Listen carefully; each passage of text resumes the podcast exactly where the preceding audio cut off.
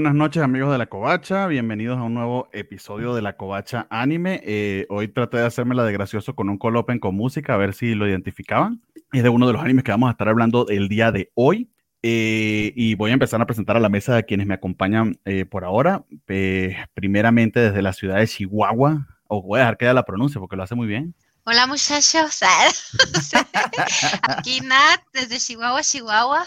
Este, gracias, aquí andamos en, en otro lunes de Covacha Anime. Qué alegría. ¿Cómo, ¿Cómo ha estado la semana, señorita Alfa? Estuvo el fin de semana muy activo con todas las festividades de Halloween y Día de Muertos, pero pues sí, nos ven un poquito medio atarantados, es por eso. sí, tuvimos un, un principio algo accidentado. Pero bueno, para, eh, para darle también la bienvenida a quien ahora nos acompaña después de, su ausencia de la semana pasada, desde Duran York. Hace mucho que no escuchaba lo de Duran York. Eh, buenas noches. Eh, sí, la semana pasada que no pude estar por acá, pero con ojeras y todo, aquí andamos de vuelta, ya listos para hablar de, híjole, puros animes, este, con nombres muy, muy singulares, ¿no? Escogimos que fuera más de 140 caracteres, que de ser posible no cupieran en el, en el tweet. Que nos cueste trabajo pronunciarlos, esa es la meta, que, sepan que somos humanos y cometemos errores. Fue un reto esta semana, sin duda, este, eh, preparar el copy y todo el tema, ¿no?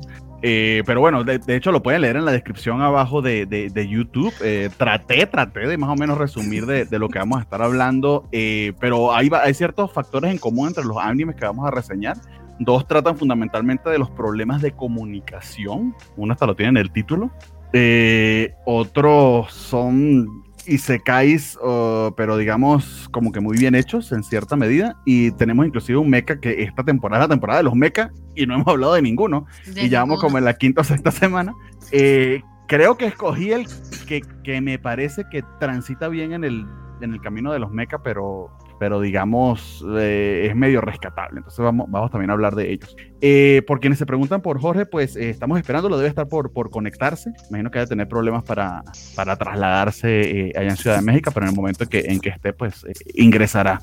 Probablemente también se hace esperar porque no ve usualmente todos los animes, entonces entra en el último momento para, para sorprendernos. Voy a aplicar eso un día, que no vea algo, voy a decir, no, es que estoy en el trabajo y llego en cuanto se acabe esa reseña y un día, un día la voy a hacer. Exactamente. Eh, a ver, no sé si finalmente identificaron el tema que, que, que, tuvimos de Cold Open, porque me tomé la molestia de bajar un video de YouTube, a quien le voy a dar crédito, por cierto, en la parte de abajo, un youtuber eh, muy talentoso, porque según la descripción de su video, fue de oído que sacó esta, esta melodía, no fue que se buscó la partitura. ¿La identificaste, Rafa, no? Pues según yo es el opening de Osama Ranking, pero no, no estoy seguro. Así es, es, es, Boy de me, me enamoré tanto del ending que el opening no lo ubiqué así de golpe. Pero ah, muy bien. qué chulada, el opening, el ending. Ya ahorita que lleguemos a esa parte para soltarnos en elogios a, a, y los demás. allí llegaremos, pero mientras tanto, pues nosotros pueden eh, seguirnos en las redes que están allí mencionadas. Ahí pueden ver este eh, el perfil de, de, Rafa porque lo estoy tapando con, con el banner, pero nos pueden seguir en Facebook, Twitter, Instagram, YouTube, TikTok, Discord y no sé qué es el Twitch, exactamente. Estamos en todas esas redes y simultáneo en este momento estamos por Facebook, Twitter y YouTube. Entonces por allí pueden seguirnos. Vamos leyendo algunos de los comentarios. Ya el señor Félix Fastal se encuentra por acá y nos pregunta que si ya pidieron su calaverita y de qué se disfrazaron. Yo me disfracé de persona que descansa el fin de semana. Joya de mil cosas. Nada, en cambio, si, eh, si creen en su Instagram, tuvo un, un fin de semana agitado. Yo de Katrina y luego unos días anteriores de Diablita y luego de Wicca. O sea, ando bien cansada. Mucha fiesta, que celebraste la fiesta. Eh, Rafa, ¿te, disfrazaste o tú no eres de ese, de ese estilo? Sí soy del estilo, pero ahora no hubo la oportunidad, como que no hubo un plan, pero tengo mi disfraz de padrecito ahí guardado. Este, ah, luego subo una foto. aprovecha y exorcita, esas también. Más bien me gusta andar de profano, entonces digo, voy a disfrazarme algo que va a generar controversia, porque Durango es ligeramente conservador. Entonces, este, me gusta andar agitando las masas y moviendo. Interesante una ciudad que está conservadora y comen eh, alacranes en los tacos, pero bueno, ok. Ay, Yo digo que hacemos un programa de eso. Chihuahua es más conservador todavía. eso estaría bueno averiguarlo un día porque realmente. Vamos a averiguar cuáles somos los más mochos. Durango, Chihuahua. No, los tacos de alacrán son una cosa. Yo solo, yo solo les digo que yo ya no creo nada en nadie porque literal esta mañana, aún creo que es mentira, vi a Marilyn Manson en un círculo de oración junto con Justin Bieber y Kanye West. Estaban rezando y hablando de Dios. Ah, ca- El mundo no, se fue a la no, verga. eh, por favor, ponga sus, asuntos en orden porque es el apocalipsis. Caray, no, no. Ya, Pero Marilyn Manson es pura mercadotecnia. Marilyn Manson está metido en un pedote porque aparentemente ha sido un abusador toda su vida, pero terrible. Y, y ahí, lo ves, ahí ves lo desesperado que está. Lo que sirva para limpiar su nombre es bueno. Exactamente. Digamos que el personaje es un poquito más allá que, que el show, pero, o sea, llegó a, llega, eh, o sea, bueno, en fin. Aquí nos saluda Juan José Burciaga desde Facebook. Hola, Ah, Juan José. ¿cómo está JJ? J- eh, JJ Bursoga es parte de la mesa de Cobacheando, de los eh, ancianitos. Muchas gracias por estar con nosotros y aprender sobre ánimo. También está Gracias. Spider Games, que por ahí también señaló, creo que lo puse entre los comentarios, pues su, su eh, anime prehistórico de costumbre. ¿Cuál? ¿Cuál fue? ¿Cuál fue? A ver, ¿cuál fue? ¿Cuál fue? ¿Cuál fue? Ya listo para hablar de Maho Mushi. Ay, Ah, sí, me jodiste. sí. No sé. ¿Quién es Sí, esa? sí sabes quién es Maho, que sabemos alguno que, que, que es Maho Mushi, porque a mí sí no me, no, no, no llegué a esa clase de historia. Pero, Majo Muchi no es necesariamente un anime, según yo salen Los Padrinos Mágicos y es una parodia. Ah, ok. Ah, si mal no recuerdo, sale un episodio Majo Muchi y es como lo que ellos consideran anime en ese universo de Los Padrinos Mágicos. Pero no sé si estoy en lo correcto. Dice así Anaya, que Durango mucho más que Chihuahua, pero los dos son noobs con el centro del país. ¿En serio, Jacín? ¿Neta? No, no, no. Yo siempre pensé que Chihuahua éramos. Fíjense el nivel de, de moches que manejamos aquí. Iba a venir Moches, molo. Ok. Ya va que yo a tengo mi, venir- mi diccionario de mexicanismo. Déjame anotar. Mira, aquí te lo voy a explicar. Moches. Nuestras tías cancelaron conciertos de Molotov, o sea, así, cuando éramos Ah, chavitos. ah, Pues- no pues, ah, permitieron que viniera Molotov a Haz una cosa, dile a tu tía, muéstrale la foto de Marilyn Manson rezando para que vean que ya Ah. es aceptable y podamos tener un concierto de Marilyn. Ya que yo, es- estaría- ya es yo rock por ver a Marilyn no Manson en pasa vivo nada. iría hasta Chihuahua para que Bueno. me escupa en la cara. Pero mientras tanto, y- y, eh, le damos la bienvenida desde Ciudad de México, la no tan conservadora Ciudad de México, al gran Jorge González. ¿Cómo te encuentras, Jorge? George. Y sin embargo, probablemente soy la persona más conservadora del cuadro, ¿no? De acuerdo a mí. Si, si así lo dices, amigo, así será, así te creeremos. Pero bueno, estábamos haciendo todo este tiempo hablando de conservadurismo, de eh, el cristianismo encontrado de Marilyn Manson. Nan nos relató con Oh. detalle todos sus disfraces, que se puso como 5 o 6 disfraces para todos sus eventos sociales. Tres. Ok, ah, Tres Aunque disfraces. yo siento que fueron 30, me siento atropellada. Solamente para esperarte que vinieras, amigo. Qué alegría tenerte acá. ok. Bueno, Ah, entonces- eh, sie- siempre es bueno estar aquí, a pesar de que este, la, la internet quiera estar en contra y no me quiera aquí, encontré un modo de, de ganarle por esta vez, ¿no? muy bien, entonces gracias a tu vecino que estás robándole el wifi, espero que no se den cuenta. Ojalá que no. Si no, pues ya saben por qué desapareceré. Bueno, si no siempre hay cerca un Starbucks o algo por el estilo, tú nos avisas, amigo. No, no, eh, eh, so- soy de la Ciudad de México, pero soy el que más lejos debe tener un Starbucks de todos. Ah, ok, ok, ok. Bueno, con todo y todo, yo estuve hoy en un talk y el internet no estuvo tan malo. Sí, sí, so sea far. que so hay niveles y niveles. Un, eh, un lunes en la tarde, nada más estaba yo trabajando y el- un resto de ancianitos allí este, ah, comiendo. Ya me di cuenta que el Tox es como el, la comida ejecutiva o de todos los días de los viejitos de, de esta zona de Guadalajara y estaba yo pues ahí esperando que, que saliera Sansa de su baño. Pero bueno, Ok. amigos, el primer anime que tenemos en la lista es uno que tiene el título más largo que he visto en mi vida. Ajá. Vaya. Probablemente no sea el más largo en todo el anime, pero, pero va cerca, ¿no? Eh, que de hecho, eh, cuando tuvimos el, el trailer Watch Party, eh, a Jorge le encantaba leerlo en japonés y bien lentecito para desesperarme. Cuando íbamos ya las dos horas de transmisión. Eh, hacía- es que no podía leerlo rápido. No, no podía leerlo rápido. Son un montón de palabras ahí, pero yo, yo lo leía tan rápido como podía, pero Nah, pero llegó, llegó un punto que ya te estabas era divirtiendo nada más porque. sí, poco- pero en principio es difícil. Además, no sé si el título es un poco más largo o eh, solo en el, en el primer capítulo hacen como esta mención que de, de que se llama Banished from the Heroes Party because I was not a true companion. I decided to start. Sí, sí, te cuentan toda la pinche trama en el título y, y sí, sí, sí, literal. Lo que, lo que aprendí es que aparentemente esto es un uso en Japón que las novelas, lo que llaman novelas ligeras, que básicamente son, digamos, lecturas no tan clásicas ni demás, eh, acostumbra pues, ponerle estos títulos tan, tan, tan larguísimos. Y bueno, precisamente, precisamente vamos a hablar de conocido con cariño como Vanish from the Heroes Party, porque nadie va a leer esa madre completa, eh, o con otros diminutivos, y de hecho conseguí el logo que es todo el título, así como lo pueden ver, al menos lo conseguí en inglés, pero la del detalle que tiene esto, y que de hecho comenté que íbamos a hablar de Isekais, pero este en particular no es un Isekai. O al menos hasta ahora no se ha destacado como tal. No. No, no. no sé quién quiera comentarnos de qué va Vanish from the Heroes Party. I decided to live a quiet life in the countryside. Aparte de lo que dice el título, que ya va a estar. Como probablemente soy el que menos lo dio, este. Puedo tomar ese honor. Eh, no sé qué más se puede decir que no esté ahí en el título, pero bueno, no, sí, sí, sí, sí se puede, ¿no? Aquí te tengo, aquí te tengo un par de razones más. Sí.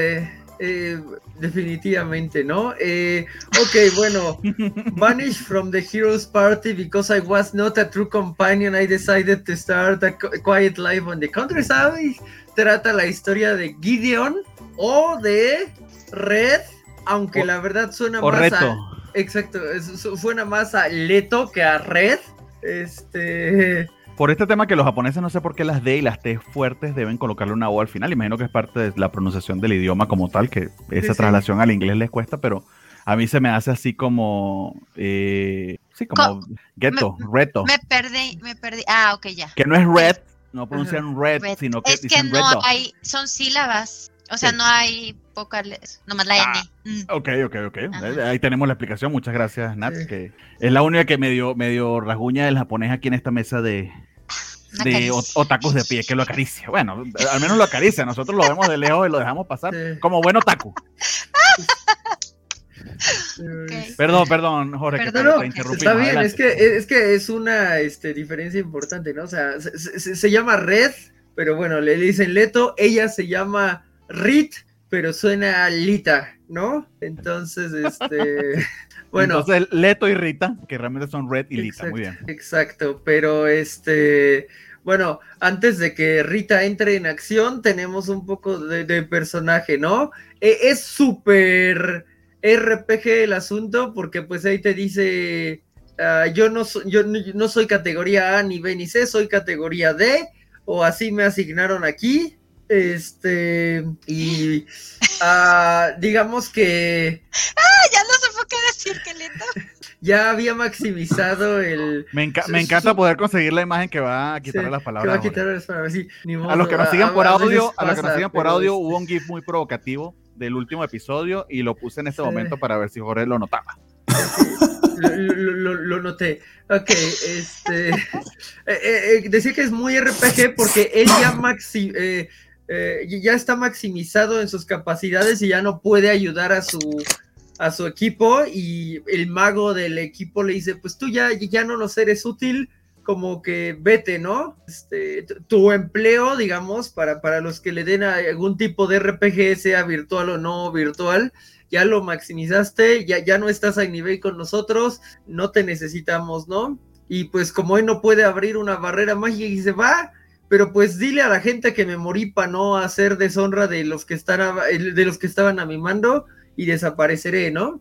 Eh, así, ese es el flashback que tienes inicialmente, ¿no? Él tenía una hermana, la hermana era como la elegida, este es un gran concepto, o sea, claro que hay elegidos aquí, pero el elegido no era este personaje, a diferencia de, digamos, eh, Senkei, eh, la, eh, la, la, sesión pasada o, este How a Realist Hero Rebuilt the Kingdom, no, él no era el elegido, simplemente era parte del equipo de, la elegida y le dijeron ya, ya hasta aquí llegó tu nivel, ya vamos con monstruos más padres, vamos a los calabozos donde ya no nos eres útil, ¿no? Y él aceptó irse a un lugar que como está en un punto no estratégico del mapa, no tiene gran interés de, las personas y empezó a, utilizar los stats que sí tenía desarrollados de supervivencia, de encontrar eh, eh, finds raros, tesoros raros, por decirlo así, en un party, que en este caso son hierbas, para pues venderle,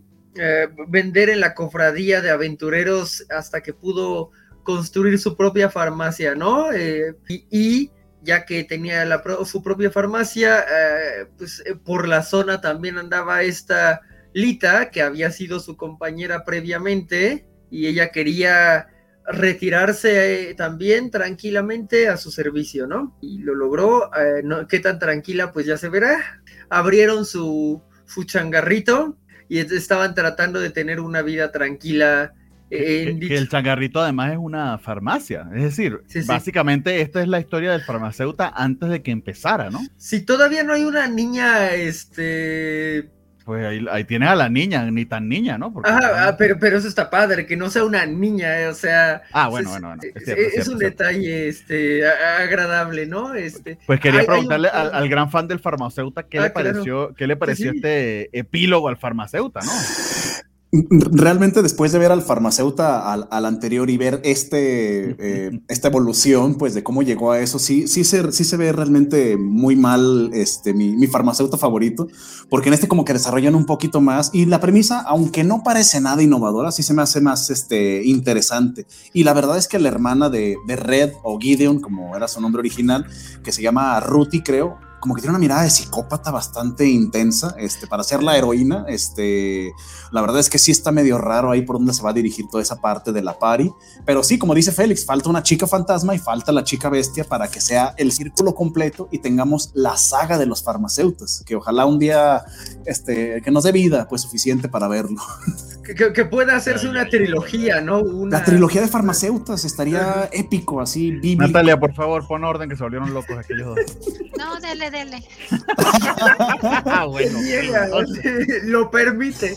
Pero es que la verdad es que sí está, sí está extraño para dónde se dirigirá la serie, porque evidentemente tiene que haber caos. Si, si, realmente fuera la vida del farmacéutico, sería básicamente la otra serie. Él haciendo medicinas, haciendo pociones para la gente del pueblo, y es un pueblo chiquito, entonces va a durar 10 episodios. Y ya conforme van acercándose los episodios, se dan cuenta de que sí era una pieza fundamental en la pari de la heroína. Entonces, pues ya, al menos en el episodio que, nos quedamos, sí deciden ir a buscarlo, porque realmente sí se ocupan sus habilidades, sí se, sí se necesita su forma de pensar, su forma de hacer las cosas. Pero pues siendo sinceros por el episodio, como se fue manejando, Red y Rita, este pues ya son una pareja. De hecho, para los estándares del anime van increíblemente rápido. Sí, sí. Ya Está muy, muy padre porque después le revela este, este detalle de, ok, spoilers, ah, pues nos hice de beber hidromiel porque es una celebración en mi pueblo después del mes. Es que tú y yo ya nos casamos, nada más que no sabías. No te habías dado cuenta, pero tú y yo ya somos algo y ya te fregaste. E, e, esa es la definición y, se admira tanta, ¿cómo se dice? Este, decisión, tanta, ser tan asertivos. Eh, él no se da cuenta porque no quiere, pero... es eh, que él es un empresario, él, está dedicado a su negocio, no puede andar perdiendo el tiempo con la primera este, aventurera retirada que se topa. Ah, ok. es, algo curioso. Ah, hay algo que, de lo que quisiera leer es el vestuario, ¿no? Porque por un lado tenemos estos vestuarios como de aventureros que, que podemos ver en, en esta toma. Uh, Lita ahí está amenazando al único aventurero grado B que hay en el pueblo ahora que ella se retiró. Y pues sí, son armaduras clásicas, eh, algo que eh, podríamos ver en, no sé, Tales of Vesperia o Final Fantasy o Genshin Impact, ¿no?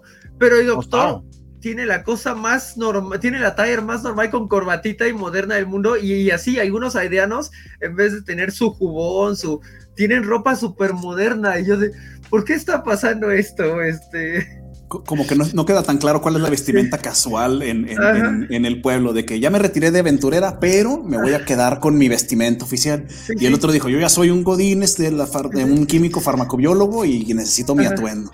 pero está raro eso, ¿no? Un poquito, un poquito, no sé qué... A ver, Nat, ¿tú llegaste a ver alguno de estos episodios? ¿Qué te pareció eh, este protofarmacéutico? Pues es que nada más vi el primero y hacía la mitad. Ah, ok. Eh, pero, pero. Por eso estoy muy calladita. ok, ok, ok. Pero, ¿qué te pareció esa, esa me primera pusiste en evidencia. No pasa nada. Estaba así atrás del salón, así. que no me revisen. Este, no, pues no, no te puedo decir gran cosa. Nada más quiero. Y luego, como lo estaba viendo con subtítulos en inglés, no terminaba de entender que era el guide, o sea, que se referían con que era un guide y que ya no servía. Entonces, Ah, la verdad es que sí, no, no, no puedo opinar. Tengo que verlo ahorita en la noche los tres para, para decirles. Muy bien. Sí, muy bien, digamos bien. Que, No, no pasa, no pasa nada. va- ve- es- es- repita la tarea. Hay tiempo, hay tiempo. Digamos que lo de Guide era un trabajo, citando el sistema de trabajos del Final Fantasy 3 o el 5, pero era de la, la, la- el primer, la primer clase de trabajos que te dan. Y entonces cuando ya tienes a los Sage y a los Knights y todo esto, pues eh, la, la primera clase de trabajos que te dan se queda abajo. En Final Fantasy, eh, lo- los primeros, por ejemplo, eh, no sé, el, el mago rojo del Final 3, pues deja de ser útil en determinado momento del... Sí puedo Son niveles. aportar algo, sí puedo. Ah, Sí, sí. sí. Adelante, adelante. Para que entiendan las personas, ah, en este universo, cada persona nace con un, con una Gracias. característica Ah, que claro. ok. Una, puede ben- una bendición. Una bendición. así con una acá. bendición, ajá, entonces él nació con la que estamos mencionando que es el guide y como que no es tan importante, es lo que entendí hasta donde me quedé, ¿verdad? Sí, o sea, es importante para el inicio del juego, pero ya para lo- el, el endgame y los calabozos pesados ya, ya no funciona. Y ahí hay algo muy importante dentro de lo que menciona Natalia, porque él, este, bien casualmente dice, ah, hay un modo de mejorar tu bendición. Tienes que matar a otras personas con misma bendición. Ah, Así, ca- casual, ¿no? Este, Está bien interesante ese detalle porque sí contrasta con todo lo de la serie, de que voy a hacer medicinas, voy a vivir una vida tranquila y luego te sueltan el dato de que si quieres mejorar, mata a alguien con bendición. Y te muestran en la escena que dice eso como dos este, mujeres ahí caminando y es como que ah, puede que en algún momento de la serie esto se ponga un poquito eh, turbio y, y sea de que, bueno, alguien, alguien va a terminar matando por, por bendiciones, porque realmente sí se van a ser muy útiles a la hora de pelear contra eh, el rey demonio.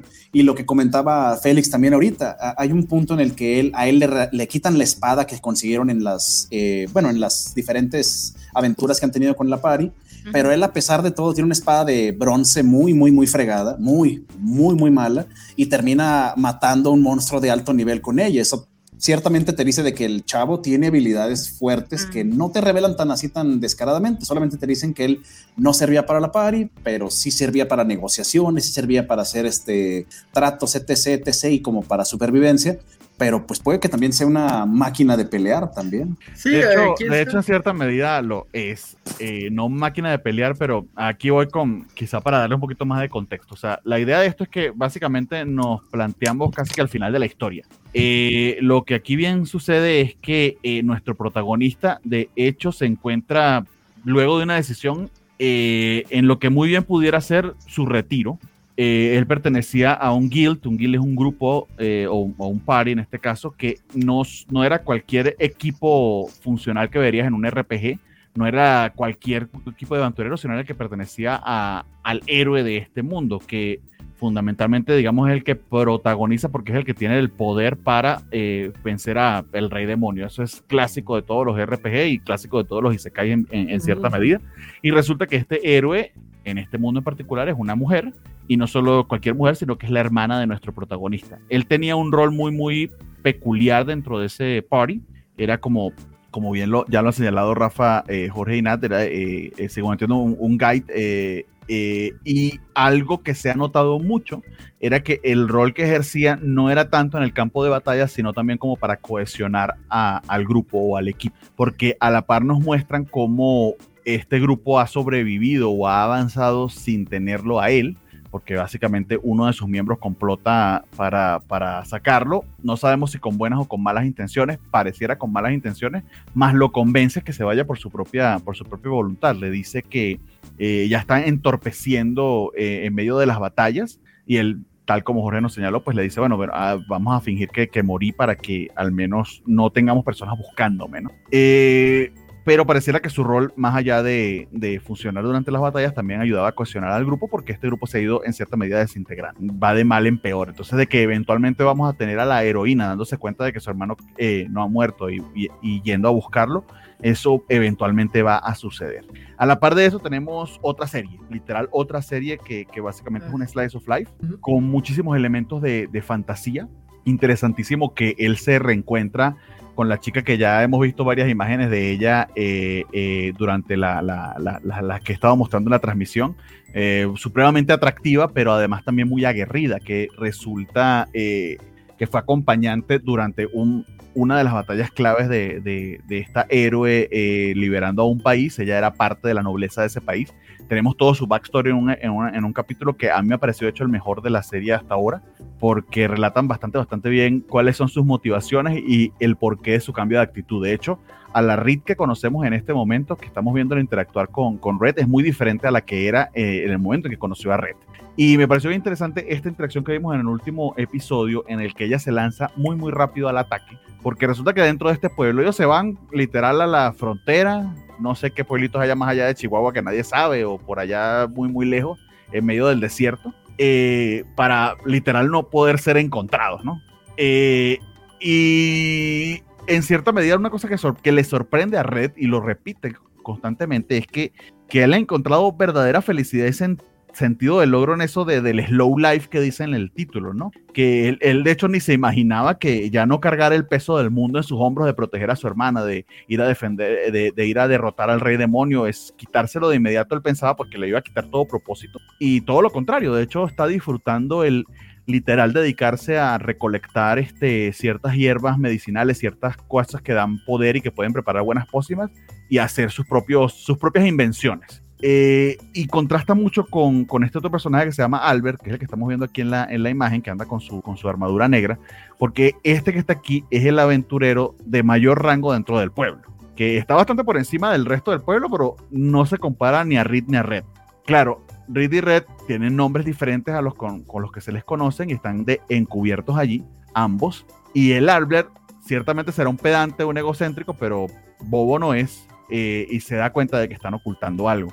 Y contrasta muchísimo él con, con, con, Red porque básicamente los dos deciden tener vidas diferentes. O sea, el sentido del logro de Red es pasar desapercibido, tener una vida feliz y, de, pues bueno, quedarse aquí con su waifu y, dedicarse a sus plantitas y a su farmacia Albert no concibe eso, que alguien con tantísimo poder, que obviamente está 17 mil rankings por encima de él, eh, no use ese poder. Entonces ese contraste entre los dos hace que Albert literalmente explote, pero a su vez quien va a defender a Red no es precisamente Red, sino Reed que va directamente al ataque. Casi, casi como, como si necesitara liberar esos instintos asesinos, porque ella ciertamente también es, guerrera. Eh, creo, creo, que su bendición va por ese, ese aspecto y como que no ha podido moldearla del todo. Entonces, a mí me parece que ella está como tratando de adaptarse a Red porque está enamoradísima de él, pero no creo que su fin último, al menos, al menos el de Reed, no se, sea quedarse en la farmacia jugando a la jugando al Slice of Life. Entonces ahí siento un conflicto entre ellos que eventualmente que está burbujeando y que, y que va, va a terminar estallando más adelante. Espero que así sea. Pero hasta ahora la serie pues ha funcionado en ese aspecto porque juega con, juega con eso de qué pasa luego de qué pasa luego de que pues se fue este personaje y capaz que no lo seguiríamos, que hubiese sido de su vida en ese momento y está funcionando de manera bien interesante. Y otra cosa que le agradezco muchísimo es que hasta ahora nadie ha mencionado otro mundo, ni a ser reencarnado, ni mucho menos. Mm. Y eso es bastante refrescante por sí solo. Sí, Entonces es fantasía. Uh -huh. Es fantasía pura, este, que eso de pronto le falta pues a los Isekais de, de, de la otra temporada y, y, y, tiene sus momentos curados, ¿no? Esto de el orquito, el elfo y el humano sobreviviendo al sauna está... Me gustó, me gustó que buscaron en todo el episodio que todos quedaron culo arriba. Uh -huh. A todos, mujeres, hombres, elfos, ogros, a todos los vimos culo arriba. Es decir, todos sufrieron por el calor. Allí sí, verdadera paridad de género y de, y de especie. Sí, sí. Eso muy, estuvo interesante, bien curado. O sea, hubo un momento en el que todos sufrieron heat stroke y, a, y, aquí empieza el temita del, del, del, Slice of Life, porque literal lo que él le plantea a su amigo es, mira, ¿cómo hacemos para que tu sauna sea más interesante que este tan chingón que se instaló aquí cerca? Básicamente, para que tu café pequeñito le pusieran un Starbucks cerca, ¿cómo hacemos para que, para que compita? Eh, y, y, y, él le plantea esto de las hierbas, especias que las pones a, básicamente, a una infusión allí en medio del sauna y que sirvan para recuperar el cuerpo adolorido, ¿no? Aquí tenemos, de hecho, uno de los culos arriba, aquí los puse. Uh eh, eh, con bastante fanservice para eh, quienes disfrutan de la figura eh, masculina. Y esta declaración de, de, de, amor bien bonita al final de, del episodio, bueno, no de amor como tal, pero sí de acercamiento entre ellos, que sí, va muchísimo más rápido. Para velocidad de anime, esto es prácticamente una porno. Sí, es que sí, sí, va muy rápido y toda la serie va, va, en ese sentido de que lo que es Slice of Life está bonito, está agradable, tiene su parte graciosa, tiene su parte sentimental y lo que quieras. Cuando tienen el conflicto con el, el, guerrero de rango, de, de, rango B, se nota en la cara de, de Reed realmente hay una mueca que hace que sientes que sí lo va a hacer daño realmente. O sea, son, este, no sé, como que esas muecas que incluso tienen también la heroína. Es como que es un slice of life, pero en algún momento va a tener algo fuerte. O sea, bueno, al menos es mi, mi, mi, mi idea de lo que pudiera ser porque está curioso que por un lado es la historia de cómo ellos, cómo los héroes van a querer que Red regrese a la party, porque ya lo están buscando para que regrese, y cómo él va a decir, bueno, es que yo estoy aquí bien en, en este pueblito con Reed, entonces ¿qué va a desencadenar? Y, es la que va a salir, no, pero o sea, yo ya estoy loca por matar a alguien, por parecer sí, que yo quiero sangre, sí, sí, sí. Algo así. ¿Qué digo? Yo creo que va a estar interesante un poco su amor por la hermana va a, llamarlo en algún, en algún punto, ¿no? Porque pues, o sea, e, él cree que le está yendo bien, este es un punto importante, o sea, él escucha las noticias, no, pues ya mataron al, al coronel demonio tal y ya recuperaron esta zona, entonces mi hermana está chida, pero cuando se cuenta que su hermana no está chida, pues a lo mejor, o sea, sí, tiene algo en, en esa en esa que lo llame, ¿no? Y, y, si pues también se va este Reed, pues va a ser todavía más lo que lo llame y creo que por ahí va interesante. Justo este contraste en el, en el sentido de en, los colores me parece una de las virtudes pequeñas, pero muy bien utilizadas de, del anime, porque tienes un atardecer súper bonito con ellos dos, en donde él le dice, ya llevamos un mes casados, nada más no te han avisado, pero... Ella le dice a él, porque pendejísimo él solo, pero bueno.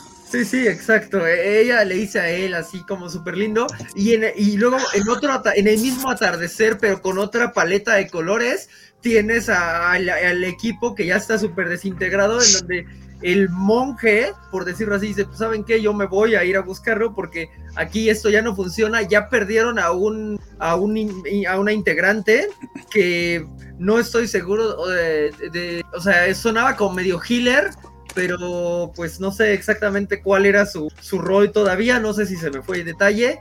Eh, y pues ahí está la, la, pequeña niña que llevaron para suplantarlo, que se supone que es como Thief Assassin en cuanto a aquí, eh, estilo. Pues ella se queda de, ah, no, pues me trajeron a una, a una party que ya se está cayendo a pedazos, ¿no? Qué triste. Oye, pero, ¿hasta, ¿hasta qué punto el título del, del, anime se seguirá respetando? Porque básicamente lo que dice es que se separó, o sea, una vez, una vez este, que se fue de la party, tiene su vida tranquila. Y en el episodio 3, pues ya lo van a encontrar, ya, ya, ya, ya la vida tranquila también. No, ya... no, no, ya va por el. Ah, no, eso, ya por el quinto sexto. Yo creo que. Ah, no, eso no, pero es que falta todo el conflicto y demás. Yo creo a ver qué es lo que sucede para como que tal va a ser séptimo octavo, pero, pero sí.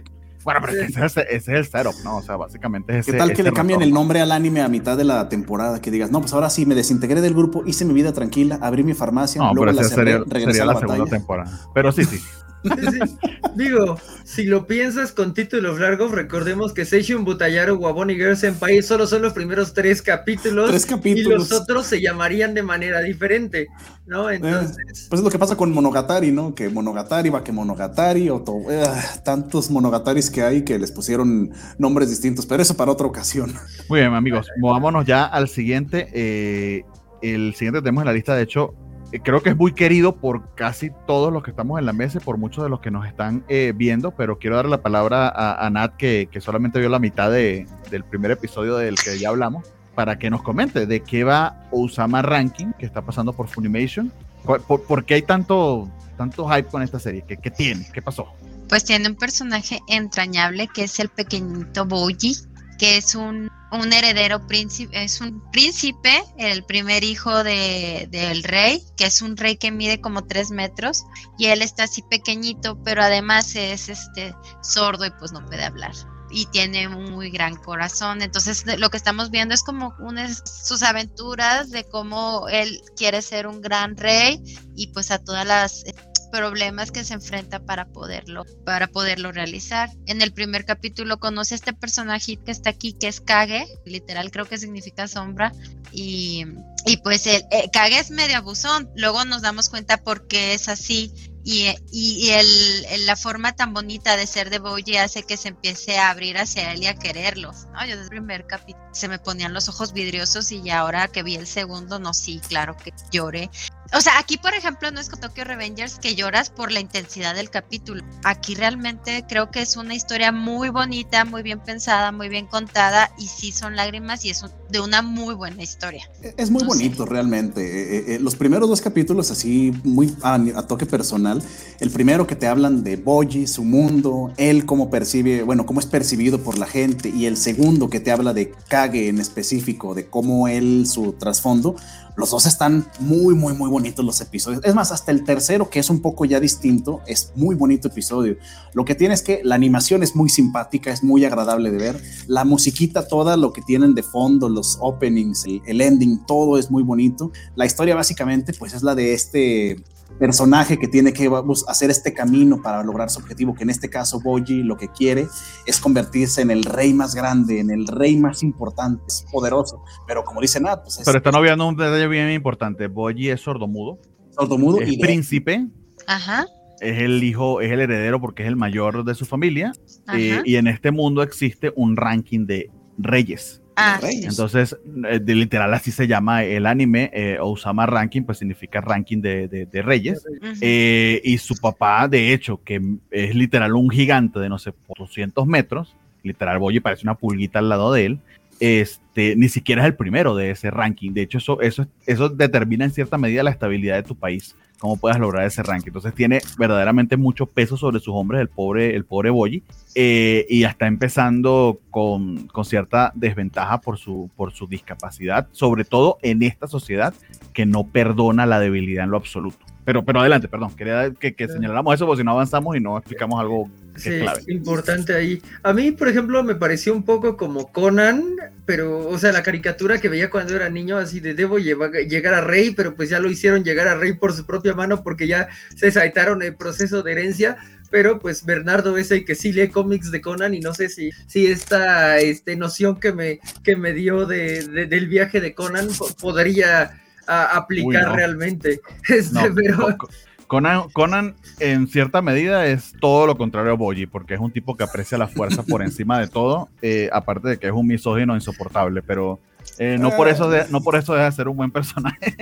Oye, pero por ejemplo, incluso Boji te lo presentan como este personaje, digo, te, te, hacen énfasis, mucho, mucho énfasis en que es sordo, que es mudo, que es débil, pero aparte, por parte del pueblo, pues, es catalogado como idiota, o sea, como un idiota noble, digamos, o como alguien que es tan noble o tan iluso, podría ser la palabra, que cae en lo ridículo. Y él, hay un par de escenas donde él camina por el pueblo y la gente como que hace mofa de él por este, situaciones que pasa con Kage, de que le roba o le pide su ropa y él pues en su nobleza dice, pues ten mi ropita y se va en trucitas a regreso al castillo y la gente se ríe de él, hace mofa y él tú lo ves con, una, un porte impecable de que él va caminando, o sea, como si nada. Lo que te destroza por dentro es cuando ves que aparte de todo sí le afecta. E, e, esa parte fue la que a mí me, me quebró cuando llega a su cuarto y empieza a llorar porque sí le, sí le afecta a todo. O sea, es un personaje muy real, no es el típico de a mí me vale y yo sobre, me sobrepondré a todo. O sea, aparte es muy, no sé, no, yo, yo sentí esa parte muy bonito, la verdad, todo lo de Boyi. O sea, con lo de Devil me refiero a Devil físicamente, ahorita por lo de Félix. Eh, Devil me refiero a que es eh, sí, hay cierta, fuerte hay, cierta, hay cierta, identificación que tenemos que hacer con Boyi, pero algo que tenemos que decir y es claro es que Boyi en esta sociedad no es el más fuerte ni es el más indicado para ser rey. Eso es una realidad. Gústenos o no, nos identifiquemos o no con el personaje. Es indicado, a ver, yo quiero hacer un paréntesis aquí. No es indicado por el tipo de sociedad que estamos viendo que existe. De eso se trata. Baja, entonces yo creo que de eso será, de quebrar este, estos paradigmas, o no sé cómo se diga, y, y manejar otro tipo de gobierno en donde no sea necesaria la fuerza bruta. porque incluso entre los personajes. Esa, pudiera ser una, solución para que ese, ese sueño de convertirse en rey se pueda convertir. Pero si, hay varios detalles allí que hay que, que, hay que señalar importantes de, de, ese principio. Primero, eh, que, que, les diría que esta serie está muchísimo mejor animada de lo que jamás pudieras esperar hay una cantidad, hay una inversión importantísima tanto eh, en la fluidez del movimiento como, como en el diseño de los personajes. De hecho, esto es calidad cine en cierta medida. Las Eh, hay una peleita, eh, no, creo que es en el segundo, primero o segundo episodio, no recuerdo. eh, creo que este es el primero en el que se enfrenta a su hermano eh, con unas espadas de, de- de entrenamiento.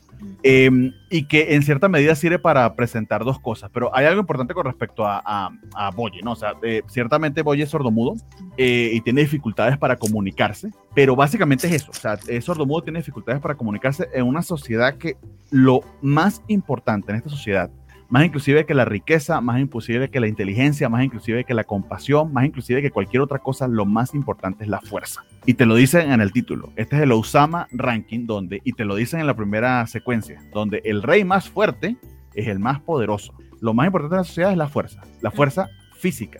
Eh, están dos detalles con respecto a Boyi.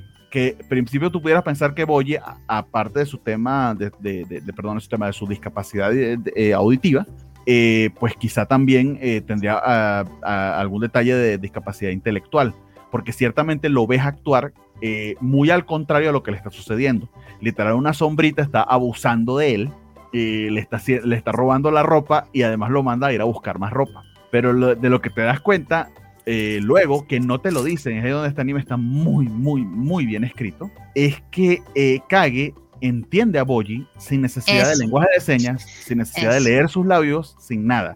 Y eso a Boyi lo llena de una alegría tal Mm. que eh, por eso está con la sonrisa de oreja a oreja. Pero Boyi es lo suficientemente inteligente como para, porque se da cuenta de quién es Kage. Kage es un bully, al menos en lo que lo conoce el primer episodio, y se da cuenta de algo muy importante.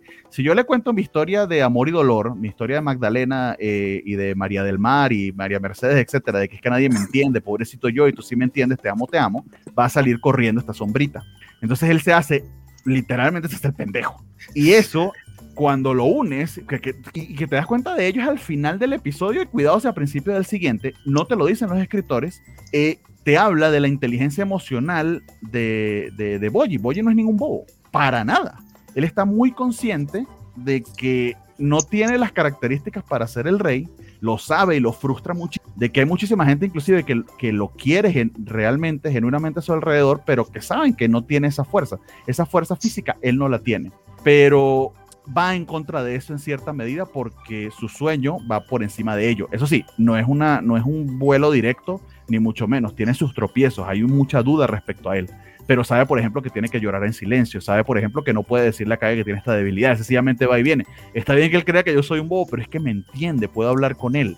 Y, lo- y cuando em, eso lo ves después de dos o cuatro interacciones que tiene con él, que va y viene, que tú dices, o sea, creo que tiene un toquecito de retardo el pobre príncipe, el pobre príncipe, a pesar de su, sale su sordera y te das cuenta de que nada que ver.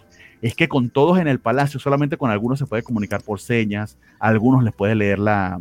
Les puede A leer los todos, a todos les puede leer la- los labios. Exacto, pero no di- a- pero no algunos, saben. hacen, algunos hacen el esfuerzo o no saben exactamente, Ajá. pero, Pero a él, que lo a él lo genial, ¿no? entiendan, que a él lo entiendan y él pueda comunicarse, le cuesta horrores. Que por cierto, eh, está muy parecido a la situación de Comi en Comic Can Communicate. O sea, Sí. no logra que lo entiendan y eso lo aísla como que en doble capa. O sea, está la capa de que eh, pues yo no los escucho y tengo que plantear mi mundo para interpretarlo, pero además ellos tampoco me oyen, me oyen a mí. Entonces, eh, eso en el primer capítulo te lo plantea muy bien y luego te plantea la importancia de la fuerza en ese enfrentamiento con su hermano.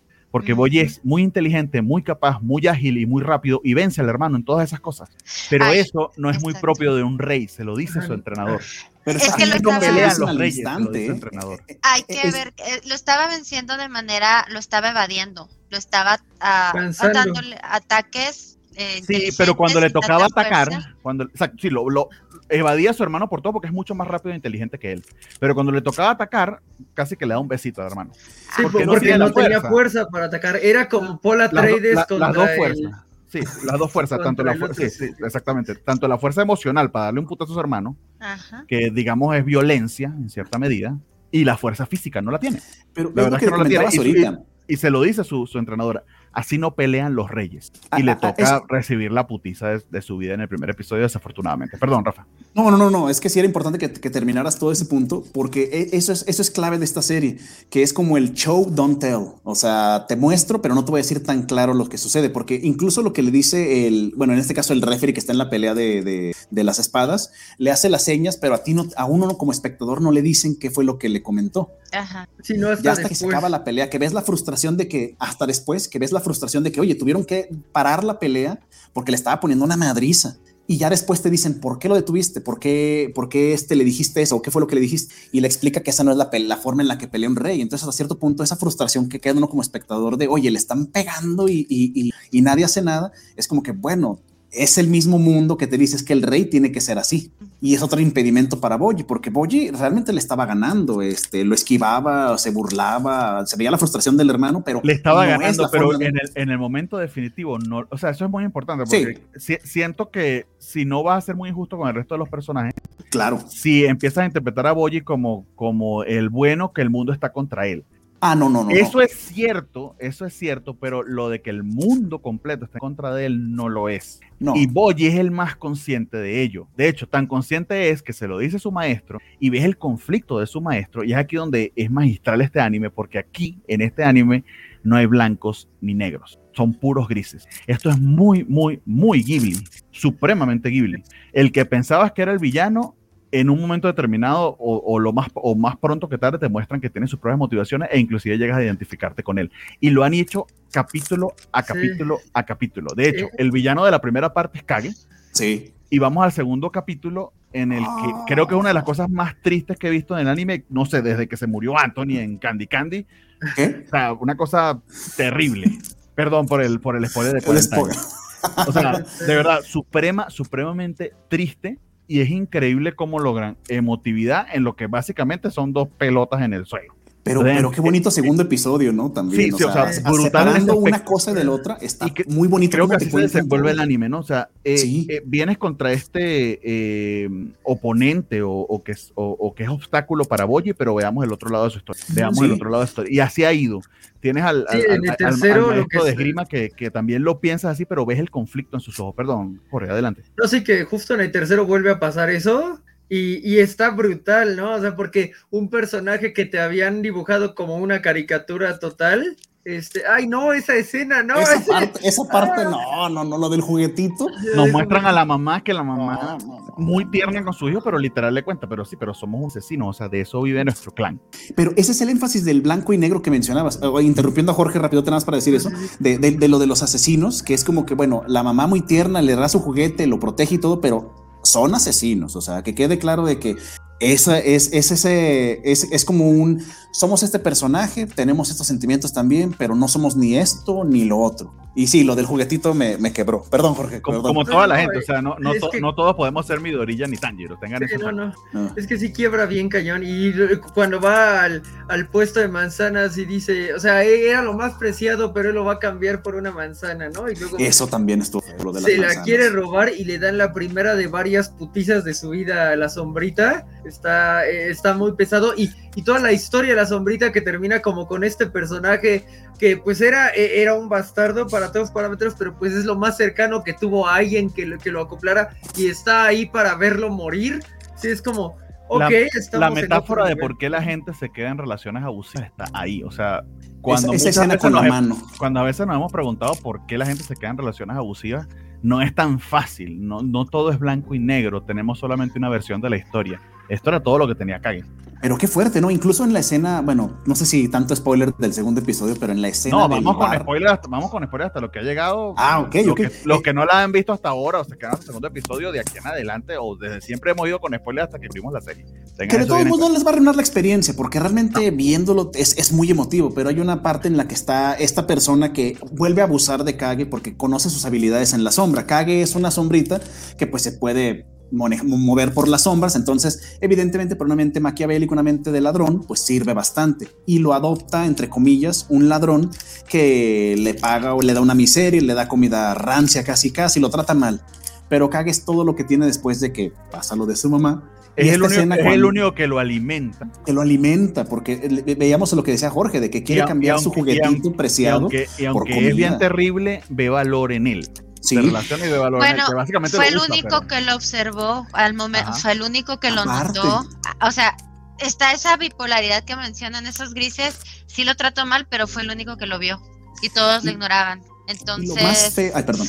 está está complicado, es, está complicado este también cuando fallece él y recuerda lo bueno que tuvo con Boy, entonces no lo puedes odiar al 100 porque él también a su modo lo quería y ahí es una reflexión de que tal vez las personas pues no son malas, se hacen, quién sabe a qué se pudo enfrentar ese señor. Las circunstancias, ¿verdad? Te habla, te habla de porque el primer episodio, cuando está peleando este Boji con su hermano Daida, Daida creo que se llama, este, hay una parte en la pelea que ves a Kage como preocupado y dices, pues, ¿por qué le preocupa si nada más va y le roba este, su ropa? Ves todo este episodio, ves, ves, ves la historia del pasado de, de, Kage y dices, es que se siente identificado. Es una persona que fue pues abusada físicamente, emocional y se identifica con Boji. Y el, y el final del segundo episodio, cuando Kage le, le, dice que ya no, que no quiere su ropa, que ya no quiere eso, que lo que él quiere es estar con él, estar para él, porque se siente tan identificado, pues te quiebra y, está uno como niño chiquito así de, güey, ¿por qué? ¿por qué me hago daño de esta forma? ¿Cómo puede ser tan bueno, no? Y, de nuevo, pasa eh, un poco otra vez en el tercer episodio que tienes a un personaje que y era una caricatura de villano, eh, sigue haciendo eso porque incluso provoca una votación para, para quitarle la herencia de, pues de, reino a, a, a Boji, pero resulta que sí lo está haciendo porque cree que no es capaz, ¿no? O sea, porque para las reglas de este mundo no es capaz. Y ves que su relación con Boji no es tan mala como la habías percibido antes eh, al, punto en que eh, amé esta escena en donde Boyi eh, queda como todo este, golpeado, tirado y, ahí va y, ¡ay! Te, te, curaré, ¿no? entonces, este ah, pero, pero, no vamos adelantando, vamos terminando el segundo episodio, pero sí, sí, tenemos todo ese tema con su madrastra, que, que sí es bien, bien importante. Pero básicamente lo que vimos fue un flashback, y aquí es donde quiero resaltar lo de que Boyi nunca se lo contó a Kage, Kage sumó los puntos él solito y nosotros lo vemos sumando los puntos solitos porque conocemos su historia completa. Y conocemos que a él lo hicieron la porquerita que es al principio del primer episodio, que básicamente es un bully ladrón que trata horrible a Kage, a, a porque fue a putazos que lo hicieron así. Pero se conecta muchísimo con Boji porque básicamente lo entiende. O sea, el mundo está esperando algo de ti, tú eh, eh, no te adaptas a, estas expectativas ni te adaptas a, esta sociedad yo me parezco muchísimo a ti, porque él de hecho es el último de su especie. Todos lo ven como un asesino despreciable y que además debe ser perseguido y eliminado. Eh, y Boy está en la situación en la que está, pues es un sordo mudo que es muy ágil, muy inteligente, eh, emocionalmente muy conectado con los demás, muy, muy compasivo, pero esa fortaleza emocional no es lo que el mundo busca, lo que el mundo busca es, fortaleza eh, física.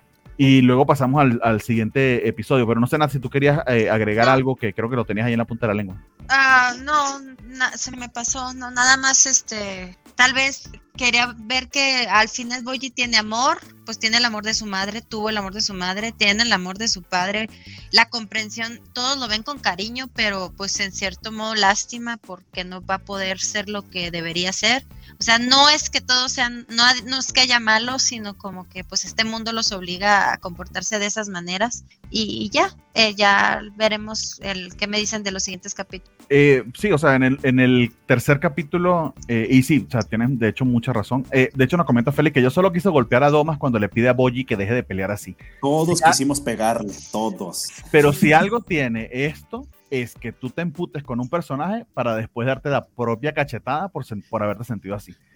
Eh, y es que es eso lo que hacen. Suprema, supre, vuelvo les repito, si conocen Ghibli, Ghibli no, en Ghibli de hecho en las, en las películas de Ghibli rara, rara, vez hay villanos villanos. O sea, lo que termina siendo villanos pues, terminan muy bien siendo héroes. Casi todas las películas de, de Ghibli son de, eh, de, redención. Entonces, mucho ojo con ese tipo de juicios porque juega con eso la, la historia en, buena medida. Pero bueno. De hecho, iba a preguntar antes de que empiecen con el tercer episodio, perdón, porque ahorita que, se hace la referencia a Ghibli, porque todos nos vamos, por ejemplo, veo, el, veo las imágenes y obviamente tiene esa estética Ghibli o estética, por ejemplo, del juego de Nino Kuni. Sí. Yo lo veo y digo, es Ghibli, pero luego te das cuenta que es hecho por Wit Studio y luego que el director es el mismo de Death Parade y de One Punch Man.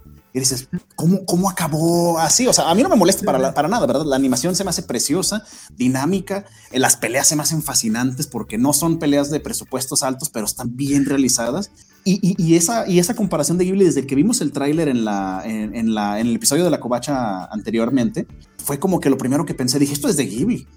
Por, esto, fue por, la, estética, por la, estética. La, estética y la calidad de la animación, pero está demostrando que está tan bien dirigido y tan bien escrito. Sí. Y por eso es que digo que tiene calidad Ghibli. Ah, yo, yo saben que agradezco que va rápido, o sea, Por ejemplo, cuando está muriendo el, el, el, ladrón y, y, tiene esos flachazos, tú tienes que tener la, la vivacidad, la inteligencia de entender que hay cariño ahí, que se, que se está acordando de, de, lo que vivieron y que no es totalmente malo. Y eso tienes tú que entenderlo. Si se te va, pues ahí se te fue un punto bien importante de un personaje que no es importante, pero que le da humanidad a la, a la historia.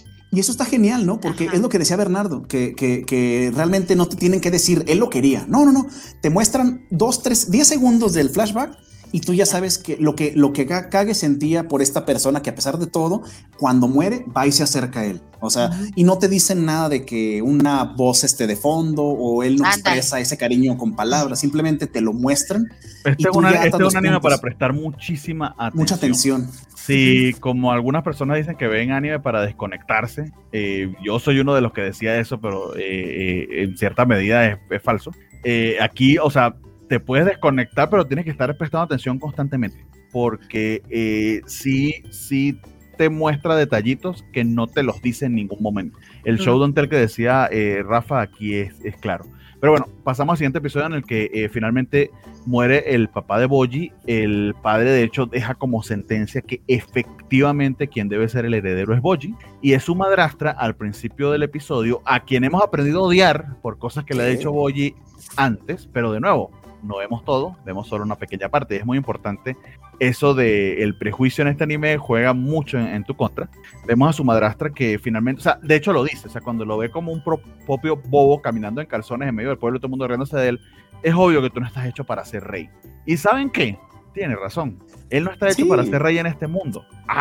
Eso no significa que eso esté bien, que sea moralmente correcto, ni mucho menos. De hecho, contra eso juega contra nuestras emociones. Nosotros no somos un público medieval que eh, valora la fuerza por encima de todo y que, etcétera, etcétera. O sea, ciertamente tenemos bemoles, eh, pero esa cultura no. Entonces la, la madrastra de hecho teme por él, teme por lo que le pueda pasar y, lo, y básicamente tienes el flashback de el tremendísimo amor que la madrastra tiene por él, de las millones de veces que lo ha salvado eh, y de que Boyi realmente y tiene mucha, cada vez que lo piensas, incluso tiene más sentido. ¿Cómo Boyi puede ser tan inteligente, tan compasivo, tan capaz de darse cuenta de tantas cosas si no tuvo a su alrededor gente que lo crió con esos mismos valores? Entre ellos su madrastra, entre ellos su maestro de, esgrima, entre ellos de hecho la serpiente de tres cabezas esta que vemos aquí, que al principio como que, what, que tú tienes un, aliado que es esta serpiente de tres cabezas, ¿cómo es eso? ¿De dónde sale? Que piensas que, oye, ya la, o sea, yo ahí pensé, este anime se quebró, se está saltando algo, algo, algo, no, o sea, algo no ya, ya, después de este tercer episodio le tengo plena confianza a los escritores, o sea, a los escritores y al director. Son maestros de setear las escenas. Esto está quirúrgicamente planificado. Entonces, de hecho, esto va a ser clave luego porque entiendes cómo se relaciona madrastra, compasión, amor que le tuvo a él, que llega hasta el punto que lo sobreprotege con esta bendita eh, eh, eh, serpiente que termina medio salvándolo, porque básicamente medio lo condenan a muerte. Después tenemos a este otro aliado y esa batalla que tiene ah, con, sí. con, el enviado ¿Qué? del hermano, que el hermano, el hermano de hecho lo que hace es eso, o sea, te, tengo es que matarlos a todos porque tengo que demostrar mi fuerza. Sí, eh, el hermano se volvió muy este Joffrey, ¿no? Eh, en cierta medida. En Twitter había una imagen así que los comparaban y dije, ay Dios, esto, esto se va a poner feo. Y Pero... probablemente se ponga feo, porque eh, digo, lo, lo, que estuvo rifado es que llega el espadachín que además por la historia de Kage ha sabido este verlo como una amenaza y dices, no, pues sí se lo va a cargar. Y este sujeto con una lanza rota le dan, o sea, así, acaba con él de una manera bíblica y es como de, oh Dios mío, así, yo no estaba aquí por la acción, yo creí que estaba aquí porque era un rey tiernito y me das a este tremendo badass que dice, yo voy a instalarte como rey, es como de, ay Dios mío. Pero se ve que va a estar bueno eso también porque yo, yo realmente pensé que eso lo iban a matar, cuando te dicen que tienen que matar a los que votaron ajá, en contra de, del rey Daida. Eh, no, sé, no, sé, me acuerdo si era el nombre, Daida. Pero, este, sí, Daida, pero, pero honestamente, y vuelvo y repito, y sí. probablemente lo entenderemos luego, claro. es una lógica de política medieval Game of Thrones. Claro, claro, o sea, si yo soy el rey y soy el más fuerte, y además quiero subir en el ranking, ¿cómo? O sea, esto no es una democracia. No, no, no, hay que eliminar eh, a la competencia. Entiendan eso que... en Latinoamérica tendemos a, a apoyar esos, esos eh, liderazgos mesiánicos absolutos donde la fuerza es lo más importante. En la democracia la fuerza no es lo más importante, tengan eso muy, muy en cuenta. Somos una sociedad avanzada. Pero entonces lo que estoy entendiendo es que también el hermano es pues víctima de, de, de este mundo, porque el mundo le está ¿Sí? exigiendo ser así. Bueno, no Tal vez si él no quiere que... ser así, pero se lo está exigiendo, tiene que no, ser así. Porque... No, no lo sabemos, pero podemos, Sí. dado como está escrito el show, Y yo creo Y que te lo repito, algo, ¿eh? y De- del todo, espejo. y- Ajá, y tiene que ver con eso. Ajá. ¿Quién sabe si si está siendo como Está manipulado, manipulado. por el espejo? Manipulado. No, pero, pero Mm. puedes sacar conclusiones como teniendo la madre que tiene, que ya Claro. nos mostraron quién es, su carácter y las razones por las que hace las cosas, eh, hasta qué punto, o sea, estamos viendo solamente una faceta de él. Entonces, Sí, e- eso es bien importante de este anime, que te pone a pensar en eso. sí, da eh, una lección, ¿no? Ay, perdón. Perdón, es que Félix comenta lo espejo, sí, cierto, es que yo apenas vi el segundo capítulo, o sea, yo estoy sacando conjeturas de lo que están comentando, pero le daría más profundidad al hermano que no fuera malo malo, que ahí hubiera algo, así como Boyi, o sea, Y es que es el detalle que la serie desde el principio te está diciendo. Tú te- a ti te muestra un personaje, pero no te lo estoy mostrando todo. Te estoy mostrando lo que quiero que veas y luego ahí va la situación. O sea, personajes que parecían ser este villanos despiadados. Por ejemplo, lo que pasa con la reina Healing, es que se llama así, eh, que, que es este Cersei de Game of Thrones, es despiadada, es este una mala persona. Pero por ejemplo, al final del episodio Tres. 2, no, ah, tres Ah, yo creo, porque yo no, no... ah, cuando, cuando le ponen la madriza. Que se ve que hay unas manos que lo están curando, que no sabes quién es, dices, bueno, pues quién será esta persona. Y haces la conjetura ya cuando, bueno, me estoy adelantando de más del episodio, mejor vamos primero con lo de la serpiente, pero realmente te- desde entonces, desde el principio, desde el episodio 1 y 2, te dice que personaje que Ay, veas, qué no bueno. puede- personaje que veas, no puedes confiar en que ya te dijeron todo de él. Y eso está padre porque te evita eso de las conjeturas y te deja con el mundo, como dice Bernardo, no es ni blanco ni es negro. O sea, puede haber gente buena que haga cosas que quizás este, estén contrarias a lo que uno quisiera, o gente mala que de vez en cuando haga algo correcto. No, no sabemos para dónde se dirija esto. Y eso es lo, lo bonito, pues. Sí, las similitudes entre el hijito como Joffrey y la reina como Cersei están allí, inclusive en las justificaciones que el mismo escritor de, de Juego de Tronos hizo de ambos. Es decir, eh, no son accidentes la manera en que tanto Cersei como Joffrey se, se comportaban. Eh, pero bueno, sin entrar en mucho más detalles de cómo termina el tercer episodio, de hecho es clave, eh, pero así muy sencillo. Este show está mejor animado y tiene más personalidad que, no sé, el 80% de lo que hemos visto todo este año. O sea, este es el. Este, Este, Esto es anime, esto es anime premium, sin lugar a duda, y entre lo mejor de la temporada. Tengan Sí. en cuenta una cosa que eh, no sé por qué ustedes no se han dado cuenta de ello, pero esto va a tener dos cursos. Son 23 episodios, 26 episodios, perdón. Sí, o sea, Entonces, estamos hablando de lo que nos sí. va a cubrir tu Your Eternity. O sea, Ah, entonces, si, mientras si- si nos, pon- no- si nos ponemos muy precoces a decir que es el mejor de la temporada, tengan en cuenta que ni siquiera va para la votación. No, no, van, Este- van dos episodios, tres. Quiero comentar que es anime para los que no les gusta el anime, definitivamente. Yo estoy Sí. segura que aunque no vean Sí. anime, les va a gustar. Y, A y quien haya gustado una película. Ghibli, quien le haya gustado una película Ghibli, muy bien pudiera. O sea, si me dijeras que Ghibli, dirigido por Miyazaki, hiciera un anime, sería algo como este. Sí, totalmente. Creo que e- esa es su ventaja, ¿no? Eh, justo como Ghibli está bastante, tiene una apil bastante extenso. Sí le puedes decir a alguien, mira, si te gusta Ghibli, te va a gustar esto, y es una chulada de, Sí. de serie, ¿no? Este, yo de hecho sí se lo, ah, que- que quiero que lo vea una amiga mía que tiene hipoacusia para, pa- para que diga así como, mira, aquí hay ah, un personaje, ¿cómo, cómo sientes al personaje, no? Porque a, a mí me, me, encantó el pequeño detalle. Y este, pero bueno, o sea, me encantó el detalle y luego luego dije, ay, es Maya López, pero pues pa- para alguien que percibe el mundo como Boyi, co- como qué, qué tal está el anime, ¿no? Yo, yo, yo digo que en realidad está, está bien, pero e- es una opinión que, que me resultaría muy, muy interesante. Muy este, interesante. y, y pues sí, es que es, es brutal el, el- la, la calidad y todo. Ciertamente e- es curioso pensar que es Wit si no fuera por esas escenas de pelea entre el papá gigante de Boji o, o el, el amo de la lanza. O sea, Dios, es que el amo de la lanza, ¿cómo lo amé? Y, luego lo, lo interesante de qué le pasó al otro, ¿no? Porque está muerto o lo van a revivir como zombie, todo es posible porque pues es un mundo donde existe la magia, ¿no? Se lo pudieron llevar a la reina Healing para que para que hiciera lo suyo. Eh, ahora, algo que me llamó la atención es, él está muy chiquito y, y te das cuenta que, pues sí, eh, eh, él es mucho más grande que el otro príncipe que ya tiene como 10 años. No le estará, o sea, eh, su, es, es porque su fisonomía de gigante lo condiciona como a Grogu. O sea, se ve más niño porque se va a tardar más en crecer porque su ciclo de vida va a ser más largo. Te digo, te voy a decir, a mí One Piece me ha curado de espantos, o sea que pueden medir 8 metros y el- la mamá un centímetro y yo ya lo entiendo perfecto. Bueno, sí, cier- ciertamente One Piece nos enseñó que las escalas están raras. No aplica, no aplica. Eh, no lo- no o sea, en todo entender. caso, la- las escalas van en. O sea, eh, puede ser que sí nos los expliquen, porque hasta ahora, vuelvo y repito, o sea, el guion ha sido casi que quirúrgico en, en plantear el mundo. Sí. Entonces, quién sabe si hasta explicación de eso tengan.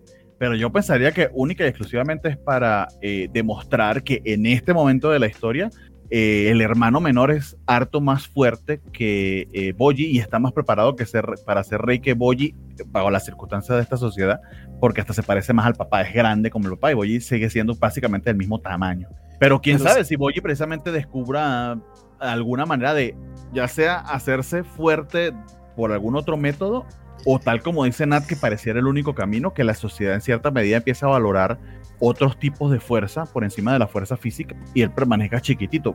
Que sería mucho Porque mejor para la teniendo, historia, ¿no? teniendo el papá que tiene, sí está raro esos genes de que él se haya quedado de- del tamaño de un Funko.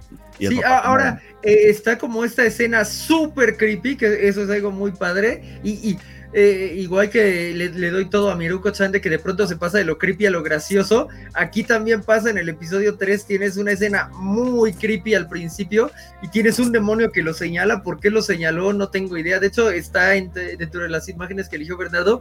O sea, no sé si hay algo, eh, no sé, profético o algo de por qué el demonio lo señaló así súper creepy, ¿no? Que de hecho ese demonio señalándolo es el argumento que utiliza la reina para que él no sea el rey. Y no sé eh, de nuevo si eso llegue a tener un efecto. Bueno, no, no, no, sí sé que va a tener un efecto porque, como Bernardo bien dice, está quirúrgico todo, ¿no? Entonces, ese demonio super creepy está quirúrgicamente ahí para asustar, pero también para darte un desarrollo narrativo en algún punto. Nadie sabe qué No, tan y- y, adelante. y que quiero que tengan en cuenta bien, bien claro que estos son 26 episodios hasta ahora, quién sabe Hasta si tenga ahora. segunda o tercera temporada, es decir, que esto va para el long run. Entonces, eh, o sea, poniéndote en ese esquema, pensaría que esto es apenas el comienzo de algo, o sea, eh, le daría bastante tiempo y, y sobre todo tiempo al desarrollo de los personajes. Pero bueno, vamos moviéndolo porque ya vamos en hora 12, amigos, y nos faltan tres animes por hablar. Eh, quería mostrarles algunos eh, memes porque me pareció graciosísimo que ya hubiese memes sobre esto. O sea, el, el amor que hay para, por el anime y por Boji, eh, al menos en el Ani Twitter, es desmedido. Tenemos este meme de Brooklyn Nine-Nine. se me olvidó el nombre de este personaje, te lo te, te Rosa, este. Rosa. ¿Rosa Pérez? No, no, no, no. no. Bueno, Rosa de Brooklyn Nine-Nine. Ay, no me acuerdo, no me acuerdo el nombre. Que de hecho Pero- eh, sale en un episodio con un Puck, pero entonces literal dice: Solo he tenido a Boji por un día y medio, pero si cualquier cosa le pasara, los mataría, mataría a toda la gente que está en esta sala y yo misma solamente por protegerla. Y aparte lo que me preocupa es que sí le van a pasar cosas a Boyi, entonces, Ah, sí. Ajá. o sea, eh, va, va muy brutal. Eh, Esta escena en donde se viste este todo facherito con su capa como Frodo, lo amé así. Ah, como- porque va a salir a su aventura, porque él es que tiene que viajar, que está bien en cierta medida también para mover la trama. El siguiente que tenemos al resto del cast, eh, Boji y Calle, y yo protegiendo lo que es este meme de. Se me olvidó el nombre de este comediante. Este no es Kevin. No, no es Kevin. este- Es Kevin Hart, sí, sí. Kevin Hart, ¿Es que, Kevin Hart? que- que es famoso por ser muy pequeño. eh, Se ve muy alto ahí. Ahí se ve alto porque, porque, está, montado en una está mujer montado encima alta. de una mujer altísima. eh, y bueno, eh, eh, básicamente el, el, el, el, el, el meme de ir protegiendo. Lo que veo es que estos nombres aquí pusieron, por ejemplo, de hecho, pusieron a Boji Kage, pero literal vas a ir sumando gente y va a ser Sí, sí. gente que antes pensaban que, era, que, eras los, que eran los villanos. Sí, ahorita ya está el maestro de, de- la lanza. Este, yo, yo sé que le voy a llorar a esa reina en algún punto. Es que, es que la reina no puede ser, o sea, es que, o sea, primero me dio un momento muy gracioso porque de nuevo eh, voy noqueado y ella así eh, sacada de onda, ay, la amé tanto. Pero este, y, justo el capítulo termina diciéndote la reina de me vas a llorar, y yo de sí, sí te voy a llorar, reina, así de Eh, Es un capítulo muy bonito que contrasta con lo emotivo de los primeros dos, pero qué chulada. Lo que sí quisiera, antes de que, de que cambiemos de tema, esos, estos memes que están en pantalla este, están en el Twitter porque me los voy a robar descaradamente, la verdad. Eh, no, pero están en la carpeta, los puedes robar. Ah, no, no, no, para, eh, para, para subirlos de después hecho- porque están muy buenos. Félix señala algo con respecto al Ah, world building que, que que- es bastante cierto, que vieron de qué tamaño era la serpiente de tres cabezas y la talla que alcanzó. Así sí, han funciona pasado este 10 mundo. años, sí, claro. Sí, o sea, que les da, el estirón les da como a los 30 años, no sé, como a los 20 años, Sí, y- sí. Y, y es un estirón no de unos centímetros, sino de unos metros. Entonces, eh, ciertamente, Félix, siguiendo esa lógica.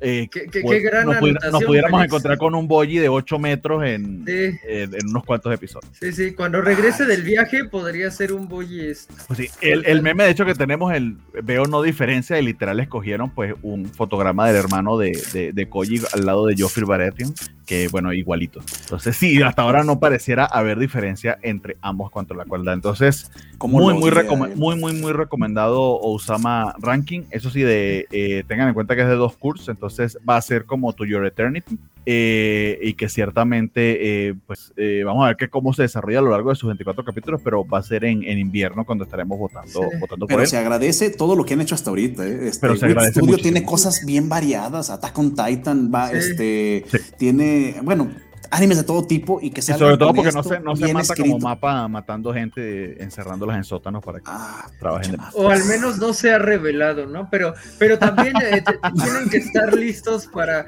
igual que como yo- To Your Eternity, o sea, siento que este se va a sufrir. A lo mejor no a nivel de To Your Eternity, que ahí quirúrgicamente sabían cómo destruirte cada maldito episodio. ¡Parona, Ah, sí. no! Debí de haber sido yo. Este, pero, pero, te, te- te va a lastimar el corazón, o sea, eso me queda claro. Es, es un gran anime, pero como todo gran anime, te va a lastimar el corazón. tengan eh, eh, esa expectativa, por Porque tiene, o sea, Sí, tiene Vinland Saga, tiene Attack on Titan, va a tener Spy X Family, o sea, Wit tiene cosas muy, muy variadas y se me hace Sí, sí. genial con lo que han trabajado ahorita, que también es trabajo de un buen director, de un buen material, porque no, aunque tengas esa animación con un material malo, no puedes hacer nada. Entonces Pues sí. se juntaron muchos factores, pero Sí, sí, Bueno, bien muy bien, es pero como- va- vamos moviéndonos, amigos, una Perdón, hora y perdón, es veinte. que- es que me emociono si con no, no- Eh, nos es que quedamos eh, Osama Rankin estamos hablando hora. de un anime de la temporada, o sea, estamos hablando de. Tenemos que darles el- animes- Sí, sí. Vamos a tener oportunidad de hablar de Osama Ranking muchas veces. Estoy muy, muy- más que seguro. Eso es Eh, el siguiente es de hecho un Isekai, también con un título larguísimo. El asesino, el mejor asesino del mundo, es reencarnado en otro mundo como un aristócrata. O sea, literal está como el, el primero que nos contaron literalmente toda la pinche trama en el Que título. la verdad es que el título me motivaba mucho, pero Ajá. es que la- cuando el asesino se veía tan cool en el mundo real, o sea, era Deathstroke, era, era Slade Wilson en el mundo real. Se veía y te- machísimo. Y te ponen un, un diseño súper genérico en, en el mundo fantasioso. Es como, ¿por qué no le dejaste el mismo diseño? Porque Yo lo habría visto si lo hubieran dejado. él no es lo importante, son las waifus lo importante. Eso sí. Ah.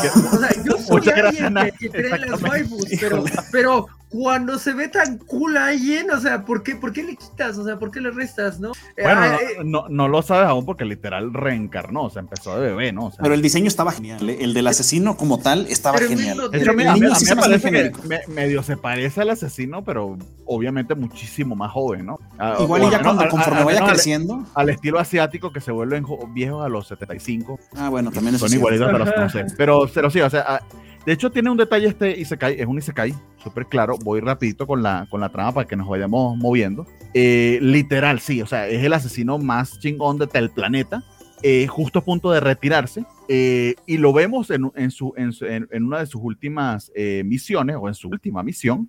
eh, y además vemos cómo fue que, que muere, ¿no? Que, que, que es una de las cosas más James que, que se puedan, que se puedan esperar que literal pues matan a todo un avión para matarlo a él para que nadie sepa que el, que el objetivo era ese tipo en particular. O sea, un desperdicio allí de, de recursos y demás, pero que te dan una idea del, del criterio que tiene el tipo. Entonces, lo que a mí me gusta de, ese, de este Isekai es que no pide permiso ni disculpas por ser un Isekai, pero tiene una muy buena premisa que lo distingue de los otros. Y es que el protagonista es OP en el mundo al que va porque es que ya era OP de antes. Y los skills que tiene están supremamente bien explicados. No supremamente, perdón, están bien explicados. No así que supremamente porque Sí, tampoco, bien, es, bien. tampoco es Usama Ranking. Sí, sí, sí. No, Pero por favor, Nat, que, que has estado loca allá, coméntanos. ¿Qué te pareció No, no, que nos eh, sometimos a ver esto y se cae? Este, la verdad es que no me esperaba todo lo que pasó. Empezó muy bien. Empezó con una trama seria, un personaje eh, atractivo en el sentido de que, pues, es un- una persona experimentada que ya, que ya ha trabajado mucho en esto. Y como dices, muere, pero ya a mí no me empieza a convencer que les den los poderes así como si fueran juegos, o sea, ya de ahí me empieza a mí a, dar este, me, me empieza a perder. Ah, ok, este, elige tus, tus skills. Ah, ok, y elige las skills y son las más básicas y luego hay una deidad, llega ahí a un mundo con la deidad y la deidad le dice, bueno, pues tú quieres skills, pero como él está experimentado, sabe que le van a, servir eventualmente. Entonces ya llega, le pide ella que tiene que matar al héroe de ese mundo. Eso está interesante, lo de, lo, de, lo de que el objetivo, porque pues obviamente lo revivieron por sus cualidades como asesino, pero que le comenten que el objetivo de este asesino es matar al héroe, este, está como que, ah, bueno, pues ¿qué le va a pasar al héroe como para después de salvar al mundo del rey demonio, que sea tenga que ser asesinado antes de los 18 años, que es cuando enloquece y hace su desmadre. Ah, fíjate, a mí, a mí, me gustó mucho lo de las habilidades. Se me hizo interesante que de las no sé cuántas miles de habilidades le comentaron, él podía elegir una de cada rango, S, A, B, C, creo. O sea, y, nada más te mencionan cuatro de las cinco que eligió. Eh, hay una que, que él nada más la toma y no sabemos qué habrá agarrado pero se me hizo interesante eso, la, la, premisa de cómo este, crece ahora con cariño, porque incluso en una parte lo menciona de que él tenía mejores ingredientes cuando cocinaba con, digo, con, que con la familia con la que está ahorita, pero le gusta más la comida, o sea, como que van desarrollando al personaje poquito a poquito. Y está interesante ese punto. ¿Quién sabe qué va a pasar ahora que crezca, ahora que ya, porque creo que en el primer episodio pasó de 10 a 13 años de golpe o 7 a 12 años. En el segundo episodio. Pero es importante que recordemos, eh, a, él le ofrece esta diosa luego de que, eh, como les comenté, o sea, la, la, sociedad para, de asesinos para la que él trabajaba, que supuestamente él se iba a retirar para convertirse en el sensei de los nuevos asesinos. y ahí ves que tiene cierta virtud pedagógica el tipo que de hecho es lo que lo redime, porque si no te, lo, si no te ponen ese detalle de que a él le gusta enseñar, de que hay cierta compasión en la manera en que actúa, pues el tipo sería un bastardo, asesino en masa, homicida, que o sea, no tendría redención alguna. Pero te muestran ese pequeño detalle, inclusive con una, una pequeña alumna que le asignan, pero que también la terminan asesinando horriblemente. Eh, y el objetivo que le, le, importa la, que le pone la diosa es, mira, te voy a reencarnar, vas a poder escoger estas habilidades, etcétera, porque esto básicamente es un RPG, eso es supremamente y se cae. Eh, una diosa, por supuesto, muchísimo más capaz y maquiavélica que quizá, por ejemplo, Aqua en... ah, Aqua es la mejor diosa del mundo en Konosuba. Pero, pero es el mismo tropo, o sea, repetido, repetido mil veces. O sea, él de hecho porque es el mejor asesino del mundo, sabe que más o menos qué puede escoger bajo el sistema en el que se encuentra allí. Y ha estado el, el, anime muy bien estructurado en ese aspecto que es casi casi como un juego. En el primer episodio, de hecho, conoces al protagonista. El segundo es un DOM de información que sí se puede hacer bastante pesado, pero básicamente es el mundo. Te explican cómo funciona, eh, se lo explica la diosa a él y él escoge ahí sus habilidades. Y mira, vas a reencarnar en esta familia en particular, que es una familia de nobles, de aristócratas, que se destacan por ser asesinos ellos mismos, pero de manera secreta, o sea, trabajan, trabajan eh, para el rey, emperador, lo que sea que, que exista en ese mundo, pero bajo las sombras. Y en el tercer episodio básicamente trata, el tercero y el, sí, el tercero sobre todo, eh, del sistema de magia. Y un sistema de magia que está no estoy diciendo que sea algo particularmente eh, creativo ni innovador, porque no lo es, pero está muy bien estructurado y hay reglas y hasta ahora han respetado esas reglas. De hecho, eh, los eh, hechizos son pronunciados al revés. Hay un muy buen esfuerzo, al menos yo que he estado viendo la, la, versión en, en, castellano de Crunchyroll, el traductor hace el hace el, rol de, revertir las palabras en, español para que te des cuenta de qué es lo que está diciendo si lo lees de, derecha a izquierda. Entonces te, te, muestra cómo funciona el sistema de magia y a la que es su profesora de magia que se convierte en cierta medida en su, en su aliada.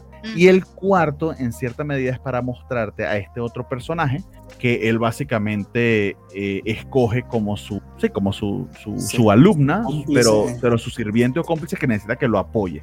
Pero hay algo, algo que se me olvidó comentar que es importante. Ciertamente la diosa le comenta, o le, perdón, le encomienda asesinar al héroe en cierto momento de la historia, porque según ella, pero ahí es donde veo un detalle. Según ella, el héroe se va a volver malvado, se va a volver un déspota y alguien necesita pararlo y el único que va a poder es él, según ella. Pero también aprendemos que él no es el único que ella ha reencarnado para que eso ocurra. De hecho, también aprendemos en cierta medida, y es un detalle medio escondido, no sé si se dieron cuenta, que no es la única diosa en este mundo y que además dice mentirillas. Entonces, básicamente, nuestra, la diosa y nuestro protagonista pueden entenderse como medio los villanos de la historia, en cierta medida. Aún no conocemos al héroe. Porque, porque también eso es interesante. No sabemos O el tal héroe vez. cómo- O O tal tal vez vez no. sí. Ah, exacto. Entonces ahí está la cosa. Se o sea, vuelvo y repito, esto es un isekai de librito, literal va checando las cosas, pero lo está haciendo bien y además tiene detalles de profundidad como este, ¿no? Que estoy comentando.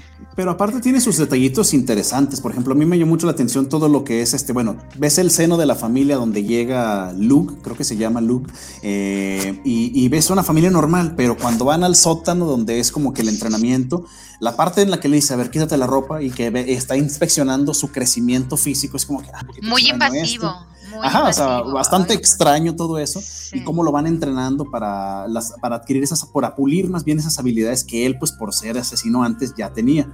Eh, eso se me hizo bastante interesante. La parte en la que le piden que asesine a alguien también es como que, ahora bueno, este, sí va a tener esos tonos fuertes, ¿no? Obviamente, si es la historia de un asesino, pues tiene que haber asesinatos, pero también es importante ver el crecimiento del personaje, porque al principio dijeron, el héroe tiene toda una gama de habilidades, este, de las que tú elegiste cinco, el héroe tiene casi casi todas de rango S, o sea, o que- sea, que- está- está súper OP. Que viene, viene OP y, y es medio metáfora a, a lo- a lo- a los privilegios en la vida, ¿no? O sea, eh, hay, hay un video por ahí, lo pueden buscar en internet, cuando le explican a la gente cómo es eso de eh, esa mentira de que todos con esfuerzo y buen ánimo podemos lograr lo que sea.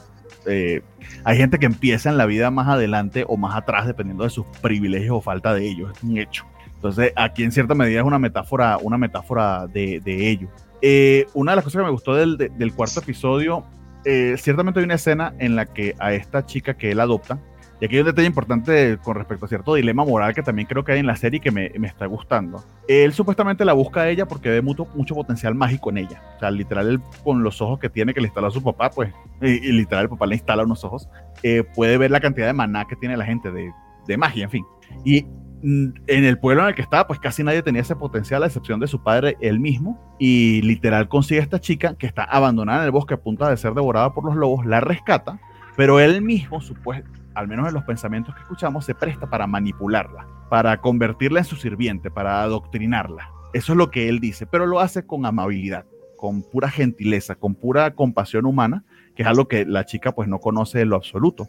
Eh, él se está diciendo en su monólogo interno que la está manipulando para convertirla en su acólito, pero lo que le demuestra a ella es básicamente cariño y decencia humana básica, y un poquito más que básica, o sea, le, da hasta auto- autoestima y propósito a la chica.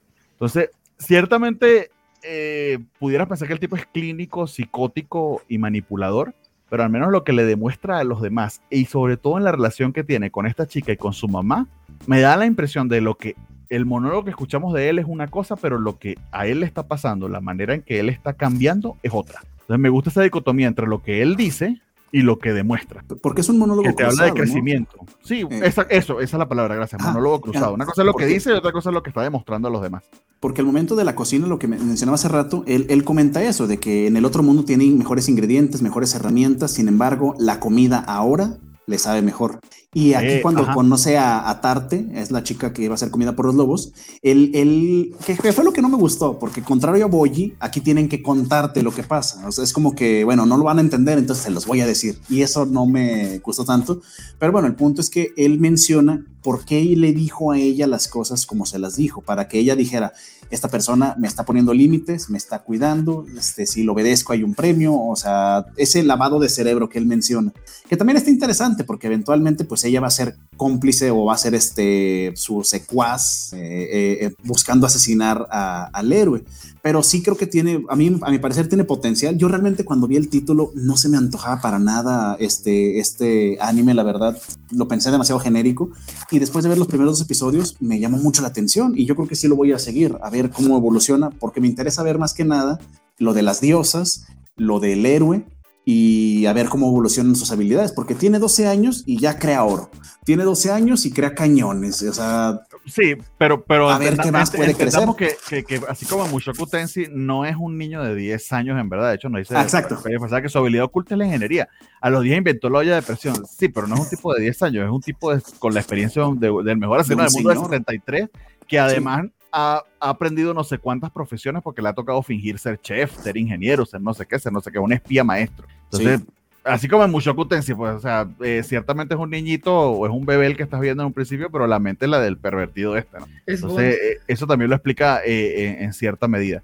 Eh, Félix nos dice que canjeó un hazlo tuyo Bart, pero no sé cuál es el hazlo tuyo Bart de nosotros, así que Félix va a tener que ser un poquito más explícito, desafortunadamente, porque no sé quién tiene aquí un gimmick. Eh, y nos dice también que Maná era un grupito bastante malito de rock en tu idioma. Era, no, sigue siéndolo. O sea que todavía existe Maná. Que yo, Yo hace mucho que sí. no escucho nada de ellos. Pues de- cada vez que me monto yo en un camión los escucho, no sé. Ah, bueno, Pero- pero porque Eh, Nat, no sé, estabas muy callada. ¿Hay algo más que, que nos quieras comentar? Porque ciertamente en estas imágenes, estas imágenes las escogió Nat, se lo dejo por si acaso. Porque hay un fanservice brutal. No, pues el fanservice a mí me tiene impresionada, eso sí no me lo esperaba, nada más. Como Eso que ta- estaba viendo un rescate y, y, y nada más, es bien- está bonito, o sea, está bien hecho, la verdad es que Sí. sí, sí, está bonito. Ah, ya, ya, ya entendí la petición de Félix. Nos dice que si ustedes fueran el asesino reencarnado de este anime, ¿qué habilidades cogerían? ok. Lo que pasa es que las habilidades que nos muestran, o sea, que nos dice él, son como que las únicas. Yo no vi las otras. Ok, o sea, ¿cuáles Ese es el detalle. Con- con- confío en él, sobre todo si yo fuera un asesino, el mejor asesino del mundo, pues creo que confío plenamente en sus capacidades. Pero también tienes el- los otros reencarnados que literal la habilidad que escogieron fue para morsear todo el día y no hacer nada. Yo creo que yo sería ese reencarnado. Híjole, sí. Se Suena el sueño. también. Ya, ya, ma- mañana, mañana voy a matar al héroe, pero mientras tanto, pues déjame disfrutar de la vida, de este arenque. Be- de beber y comer y todo bien. Eh, pues sí, sigilo?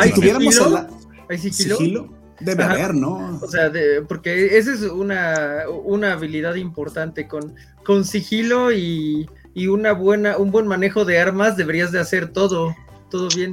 Pero él, él, él escogió algo muy importante también, ahora que lo recuerdo, lo de crear, crear hechizos. Crear hechizos. Literal ha sido como que la base con la que. Y te lo explica muy bien. O sea, realmente que el tipo se sentó a pensar en el, fun- el- al menos el autor del- de la novela ligera, a pensar en el, en el sistema de magia y a diseñarlo bastante, bastante bien. Me Eh, hay un- encantado ver el árbol de habilidades, ¿eh? Eh, ¿te- ¿Se acuerdan no, como el no de te la lo completo, pero quizá en, Claro, la, claro. quizá en la novela ligera sí haya una lista para uno. Estaría poder genial escoger. poder saber qué más había, porque me acuerdo mucho de la arañita, del anime de la Ajá. araña, que cada vez que subía de nivel, te salía una lista como de 100 cosas y en, la tra- y en los subtítulos, pues tenías que ponerle pausa para ver qué decía y estaba muy interesante cómo sí te Ah, tomaban el y- tiempo y de ahí, tienes, ahí tienes un detalle de cómo estamos acostumbrados a ciertas cosas en el anime que va a ser Sí. muy importante para nuestra próxima discusión, porque vamos a hablar de Claro. Comic and Communicate, pero solamente un detallito aquí rapidito Sí, con sí. respecto al fanservice.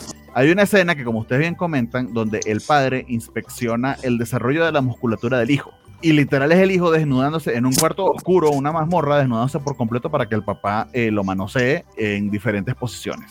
Yo eso. siento, yo siento, es mi impresión. Sí, bien incómodo al principio, pero luego cuando empiezas a ver tanto la mirada del padre, la manera en que está haciendo la inspección, las posturas que suma el chico, que sí se ve muy clínica la escena. Y es clave esa escena en cierta medida porque luego tienes otra llena de fanservice, que además hubo una versión no censurada, que si son hombres de cultura pueden verla, por ahí está en, el, en, en cierto Twitter, no voy a decir de quién. Hoy buscando imágenes vi todo eso. Pero no tienes que buscarla, está en el Twitter de la Covacha Anime, para eso estoy yo. Este, nosotros le pusimos la versión este, eh, no censurada que salió en Japón porque Crunchyroll por supuesto sacó la censurada, eh, que una escena similar que tiene contarte. Pero creo, creo, al menos conmigo funcionó, que ciertamente es fanservice porque literal es mostrar un desnudo sin necesidad, pero al menos a mí no me pareció erótica en lo absoluto. Creo que lo lograron. Y eh, eso es lo que creo que le está dando cierto twist a este, a este anime que no sé si que está jugando con nuestras expectativas o está bien escrito o sencillamente yo estoy dispuesto a perdonarle muchos pecados que he visto mil veces. Todo eso puede ser, pero creo que conmigo está funcionando. Y ciertamente no esperaba nada de esta madre, yo esperaba dejarlo en el primer capítulo y aquí voy en el, hablando, en el cuarto y ya estamos hablando de él. Entonces, no sé si alguien más quiera comentar algo rápido aquí de... Me parece congruente. Ah, Yo creo que es congruencia si eh, para él aprendió a medir así la musculatura y la fuerza del cuerpo. Me parece congruente que haga lo mismo con un aprendiz. Lo veo por ese lado. Este sí está, pues, em, totalmente la, la no censurada, ves todo. Pues se agradece, la verdad, que no sean tan puritanos. Sobre todo bajo la estructura que nos los está mostrando. Además es que creo que te muestra en cierta medida que eh, ciertamente se va a construir un arencito, porque de hecho lo vimos en la primera escena del primer episodio. Exacto. pero él creo que está muy claro la manera en que las ve, las ve como herramientas, porque él está es claro en su objetivo de, de asesinar.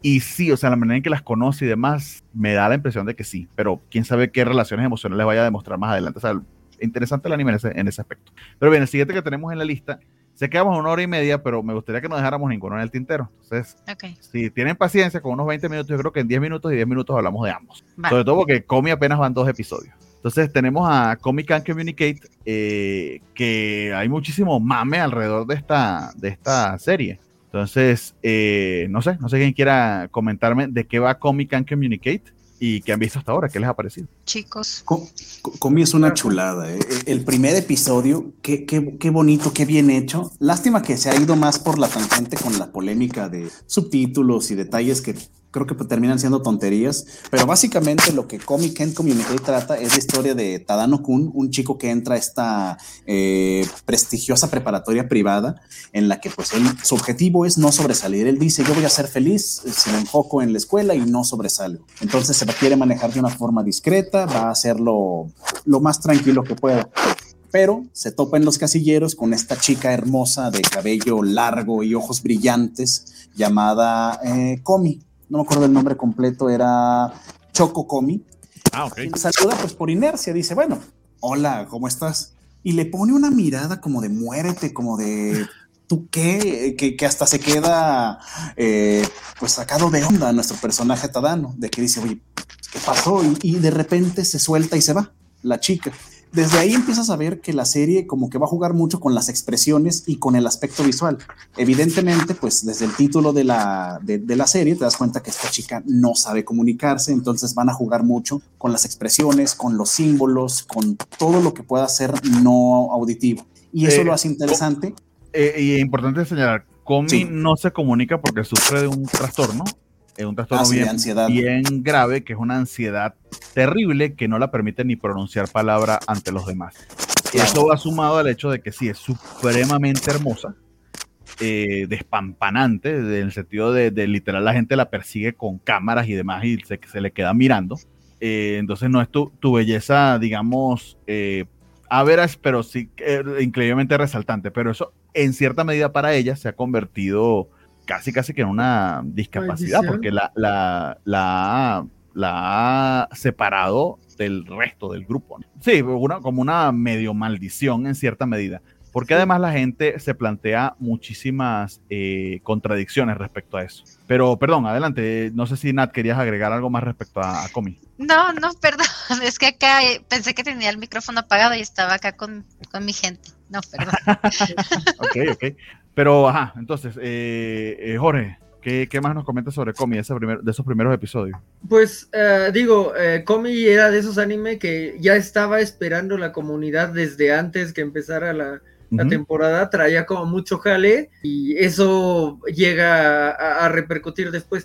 Yo, yo eh, lo, lo que vi en cuanto al problema de subtítulos venía incluso desde el primer episodio. Yo sé que solo se ha incrementado desde entonces, pero eh, el problema en el primer episodio es que no estaba traducido todo lo que se escribe en el pizarrón. Entonces, para como ya se ha mencionado hace un momento y, y también bastante antes, eh, cuando estábamos con Osama Ranking, se habla de todos los signos no auditivos, entonces es una serie que se toma el experimento de hacer toda una escena escribiendo los diálogos en vez de, en vez de decírtelos, ¿no? Y ahí necesitas, pues, eh, a, alguien que sepa qué subtitular y qué no para, para que te digan, a lo mejor no todo lo que está en la pizarra, pero todo lo que tiene algún contexto, porque si te está mostrando las cosas sin decírtelas fonéticamente, por decirlo eh, de, de, algún modo, tal vez no sea el, el más correcto, eh, tienes que, saber qué detalles importan, ¿no? Como con Boyi que te está diciendo un montón de cosas que no te está expresando en palabras, pues aquí a lo mejor te está expresando en palabras escritas elementos que sirven mucho, sobre todo en un idioma como el japonés que tiene tantas variables del yo, de lo, eh, la comunicación directa, pues a, a lo mejor el mover uno u otro genera cierta diferencia y eso no estaba expresado en los subtítulos del primer episodio antes siquiera de irnos al, al segundo, ¿no? Pero... Entonces, por lo que mencionas y lo que entiendo, pues el, el, trabajo de traducción aquí escrito va a tener que ser muy profesional para poder representar lo que realmente quieren decir en la escritura en Japón. Sí, Ahí es donde poco... se va a ver el valor. Exacto, un poco lo que mencionó Bernardo de que las traducciones al español del anime anterior estaban al revés, las palabras, como con Satana, pues aquí tendrías que tener esa visión de, ok, aquí está un pizarrón lleno de palabras y qué tengo que traducir de aquí para, para que realmente se entienda cómo están interactuando estos dos personajes por primera vez, ¿no? E, el, los modales de... Ah, eh, pues los rangos, ¿no? El kun sama, ese tipo de cosas que no sé si están ahí, yo no sé escribir japonés, pero si están ahí te están diciendo algo muy específico de cómo se están entendiendo estos dos personajes. Yo en lo personal creo que se logró bien esa escena del piso. O sea, si a mí sí me dio, sí entiendo la, la tensión que sentía Comi, este chico. También uno como, como espectador tiene que abrirse un poquito y tratar de meterse en el tema y ponerse sensible. O sea, no, no entendí, no, no tradujiste bien, no, pues también tú tienes que poner de tu parte para disfrutar lo que te están narrando, yo digo. ¿Qué digo? O sea, está padre porque de nuevo es un experimento, este, y a veces eso es lo que se agradece del anime, cuando de pronto se te ocurre experimentar en algo y a ellos se les ocurrió experimentar una conversación sin eh, intercambiar palabras eh, sonoramente, ¿no? Eh, de, nuevo, yo después de que a Haruhi Suzumiya se le ocurrió repetir seis veces lo mismo, pero animándolo diferente por nadie sabe qué razón, esos experimentos visuales que de pronto se les ocurren son muy bienvenidos. Y yo creo que este es uno de esos experimentos visuales, nada más que está eh, a, nosotros nos llega desde, desde otro lado, ¿no? Porque requieres una traducción. Ha, habido dos controversias respecto al subtitulaje, no a la, traducción, sino al subtitulaje de esta, de esta serie. Habla de la primera, eh, nosotros estamos acostumbrados por el subtitulado de fans, que eh, la verdad es que eh, la manera en que el anime llegó a la sociedad occidental en cierta medida fue a través de la piratería. De hecho, los orígenes de Crunchyroll son de piratería. Crunchyroll literal es el, el, el, pirata que se volvió bueno, se volvió legítimo. ¿Cómo es que eran estos piratas que se, que se vuelven, que en One Piece los, les permiten les permiten este, trabajar y todo. Bueno, literal, eso fue lo que le pasó a, Crunchyroll. Eh, y estamos acostumbrados a que lo que está en pantalla, literal, nos los traduzcan todo. Y cuando quiero decir todo es todo, los kanjis de las onomatopeyas también.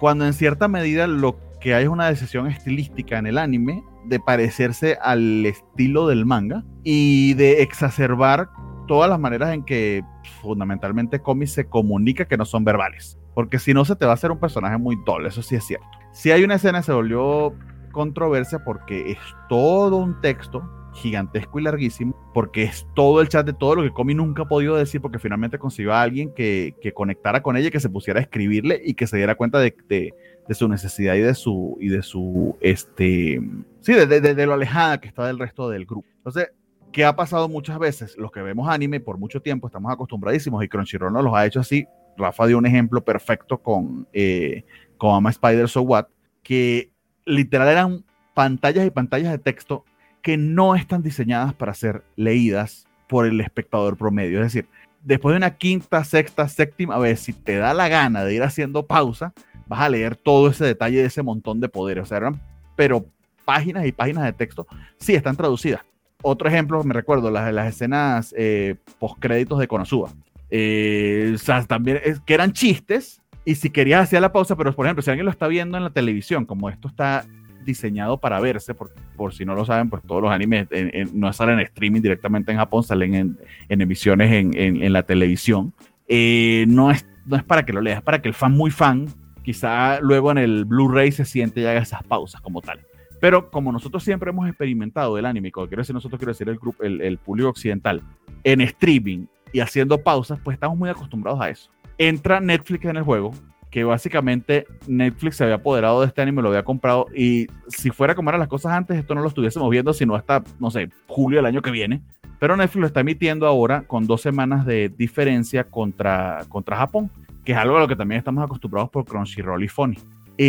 y Netflix tiene su propio estándar de subtitulaje, que no creo que vaya a cambiar por el anime porque el anime dentro de la oferta de Netflix es como que muy, muy poquitico. O sea, le están apostando, le están entrando. Esto es una serie, de hecho, con bastante caché y bastante público, pero no creo que por eso vayan a cambiar sus políticas de subtitulaje. Dicho eso, ciertamente, tal como lo, lo señala Nat, decidir qué parte de los diálogos traducir es una decisión de quien está sustitulando y haciendo la traducción, que inclusive creo que varía en, medio varía entre idioma a idioma. No del todo, pero sí medio varía entre idioma a idioma. Eh, y creo que las partes claves de ese diálogo entre, eh, se me olvidó el nombre de, de Tadano, de Tadano y, y, y Komi, creo que fueron suficiente para, para transmitir la historia. Que al fan otaku, que soy yo, y ahí lo reconozco y puedo entender la angustia de algunos de los fans cuando lo dicen, de que estás acostumbrado a que, oye, me pones el texto completo y yo hago pausa y lo leo porque yo lo hago, porque estoy acostumbrado a ello, puedo entender que contra Netflix te sientas muy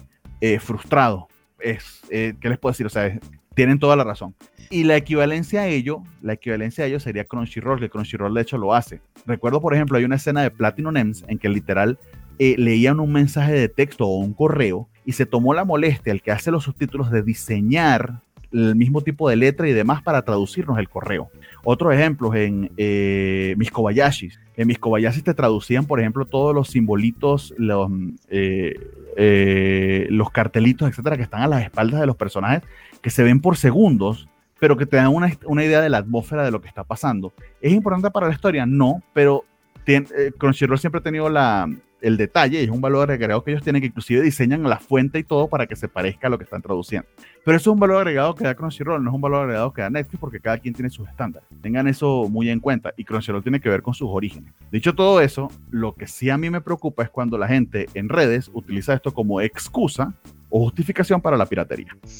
O sea, ya ahí te estás yendo a otro lado completamente que poco o nada tiene que ver con la discusión. Y en esa escena no, no, no es nada más lo, la traducción, está la animación, la iluminación, la música, eh, las tomas donde estás tú atrás del pizarrón como si estuvieras dentro del pizarrón. O sea, creo que es una escena muy bonita. Sí, la traducción tiene mucho que ver, pero todo, todo el ambiente que, que se genera está genial y sí se, ahí, ahí se ve. A mí sí me gusta. Exacto, o sea, eh, yo creo que sí lo transmiten, más sí, sí hay una parte de mí, yo entiendo a los que se quejan. Hay una parte de mí que hubiese dicho, oye, si esto hubiese estado en Crunchyroll, a lo que estoy Ajá. acostumbrado, que es de absorber absolutamente toda la escena, y que yo hubiese podido leer kanjis que no soy capaz de leerlo, eso es una realidad que yo no lo he aprendido y lo, quizás lo debería aprender, eso vamos a dejarlo así bien claro, no lo he hecho, eh, hubiese absorbido mucho más como un, un fan japonés lo pudiera hacer. Pero tengan en cuenta que no es el estándar que tenemos. Dicho todo eso, eso no es justificación en lo absoluto para la piratería. Sobre todo cuando me dices que los fansubs son mejores, cuando tú ni sabes si te están traduciendo bien o no. O sea, literal te pudieran decir que eso es un mensaje que, o sea, te pudieran meter la chaqueta mental de que eh, allá va detrás de uno, de uno, de los textos hay un, no sé, un mensaje satánico algo por el estilo y tú te lo vas a comer completico porque tú no sabes de kanji y a creer cualquier tontería que te digan. Perdón, Rafa, creo que querías comentar algo y... No estoy de acuerdo, no estoy de acuerdo. Si, Ajá, si el okay. anime está hecho para que sea una experiencia de lectura, pues hay que traducirlo. O sea, el pizarrón hay cosas, cosas que no son necesariamente importantes, que no es como que esto va a cambiar la trama de la serie, pero si es una obra diseñada para darle un énfasis a, la lectura, a, ese tipo de detalles, pues sí se puede manejar en ese sentido. A mí lo que me encantó, y, es el otro problema, que por ejemplo, se dio tanto énfasis a la problemática de los subtítulos, no de la traducción, la traducción está pues perfecta, se dio tanto énfasis al tema de los subtítulos que llevamos casi 10 minutos hablando de eso y no del gran primer episodio que nos presentan, porque el primer uh -huh. episodio está genial, este, la animación increíblemente nítida, los personajes te los van desarrollando poco a poco, pero es tanto el énfasis de eso, porque sí afecta al fin y al cabo. Es como yo recuerdo mucho cuando salió a Silent Voice, que se hacía mucho énfasis en, en el audio, eh, eh, o sea, que tenían que hacer una buena, un buen trabajo de audio para todo el personaje de una chica sordomuda, o sea, desde la música, cómo fue grabada, cómo fue presentado todo. Este es un anime que está diseñado, o al menos hasta ahorita, para el que manga. haya mucha lectura. El manga, perdón. El manga. Sí, cierto. El, el anime manga. es diferente. Es que también quieren vivir la experiencia del manga en el anime. No puede ser igual. Es que eso, es no, eso no, es lo que no. le iba a decir. Yo no, no creo que esté diseñado para que tú lo leas. Lo que pasa es que estamos muy acostumbrados a ello, porque siempre nos hicieron el favor. Y es un extra, es un plus. Eh, literal es, es mala suerte en cierta medida. ¿Por qué? Porque si tú estás muy acostumbrado a que tus, en tus tacos, por ejemplo, te ofrezcan cierta salsa que te gusta de cierta medida y que no te la cobren adicional, pero literal te vas a otro sitio en el que sí te lo cobran, es así como que sí, o sea, estás acostumbrado a aquel sitio, pero es que en aquel sitio lo haces de esta manera, en este sitio lo haces de esta otra manera. Sigue siendo un taco que no me gusta, que no es necesariamente lo que yo quería, eso es, también es cierto, pero, claro, claro. pero hay que tener mucho cuidado en que es un plus, que es indispensable para entender la historia, no. Que está diseñado para ser leído, no lo creo. No durante, no durante la transmisión del, del episodio. De que tú luego puedes verlo en streaming, de que tú puedes comprarte el DVD, pausarlo y leerlo, sí, pero una cosa es ese fan que va a hacer esa, esa experiencia posterior al que está viendo la emisión del episodio. O sea, los episodios están diseñados para ser emitidos y vistos de corrido y entendida la historia. Pausar para leer absolutamente todo el texto es que es algo que en los breves segundos de los que pasa en pantalla no lo vas a poder hacer. No estoy justificando a Netflix, no me malentiendan. Hay un valor agregado que nos da Crunchyroll al que estamos acostumbrados y yo sí pudiera decir, ojalá esto lo hubiese tenido Crunchyroll pero que es indispensable para entender la historia, no lo creo. Hasta ahora lo hemos entendido. Nosotros, nosotros lo vemos desde el punto de vista de que ocupamos una traducción, ocupamos un subtitulado eh, específico para español. O sea, la serie, el anime, como fue adaptado del manga, sí te ofrece eso, porque sí está escrito. O sea, eso es a lo que voy. O sea, la adaptación del manga al anime sí está bien. El problema entra cuando nosotros ocupamos un subtítulo aparte para entender lo que está bien adaptado. ahí voy, ahí voy cuánto tiempo duran en pantalla los textos que tú no has podido leer y que no te tradujeron. No, es que ni siquiera que ni siquiera que tú seas el más experto en kanji, o sea, el japonés más japonés de todos los japoneses que se sabe los kanji del pelo, que literal ve la medio forma y ya se lo sabe, que estoy seguro que los existen, estoy exagerando, ¿no? Claro. Es que no lo puede leer sin hacer pausa. Si tú tienes que hacer pausa para leerlo y te emputa porque no está traducido, tienes razón porque estás acostumbrado a Crunchyroll, pero no digas no digas que es absolutamente necesario para entender la serie porque no lo es, tuviste que hacer la pausa. Pero, es, un valor agregado, es un valor agregado. No sé si se puede leer porque e, ese es como el gran punto. Nosotros no podemos leer kanjis, pero pues en teoría ellos pueden leer kanjis muy rápido porque literalmente una palabra está en un signo. Entonces, en teoría, el modo en que está hecha la escena, como dice ah, Rafa, ah, ah, da para que lo puedan leer esa, esa posibilidad de que yo pueda en cinco segundos leer ese pizarrón completo, ahí sí, como no sé leer kanji, no te lo sé. Pero es que no es. Pero me sorprendería. segundos Estaría impresionante. Eh, eh, como hay varias tomas, como eh, de hecho, eso tiene mucho sentido lo que dice Natalia. Hay varias tomas, entonces no, no lo estás viendo solo durante cinco segundos, sino que lo, estás viendo durante todo el montaje. Y hay, frases, hay frases, y deciden traducirte algunas. No te las traducen. Sí, hay frases que resaltan. Porque inclusive durante la, durante la escena en que están escribiéndose en el pizarrón, literal te van sacando frases una detrás de la otra, una detrás de la otra. Sí, Sí, sí hay algunas que señalan, hay algunas que el traductor decide traducir, otras que no. Y además, como está atado a los estándares de Netflix, la traducción sale en la parte de abajo. Entonces, no sé si es la frase esta, si es la frase eh, eh, a los que están en audio, si es la que sale a la derecha, si es la que sale a la izquierda, si es la del centro, nunca lo sé. Crunchyroll me acostumbró a que me ponía los subtítulos al lado. Sí, sí, exacto. Pero es que eh, ¿qué les puedo decir? Ese es el valor agregado de Crunchyroll. Gracias, Crunchyroll, no mames. Sí, es una, no sé, a final de cuentas es tal vez una decisión de compra que, o sea, eh, compraron lo más popular y tal vez no debieron de haber comprado este específicamente, ¿no? O sea, tal vez Osama Ranking en Netflix no, le, no, habría tenido como este gran problema porque no está... Eh, eh, literalmente es un mundo fonado, no, no, no es un mundo escrito.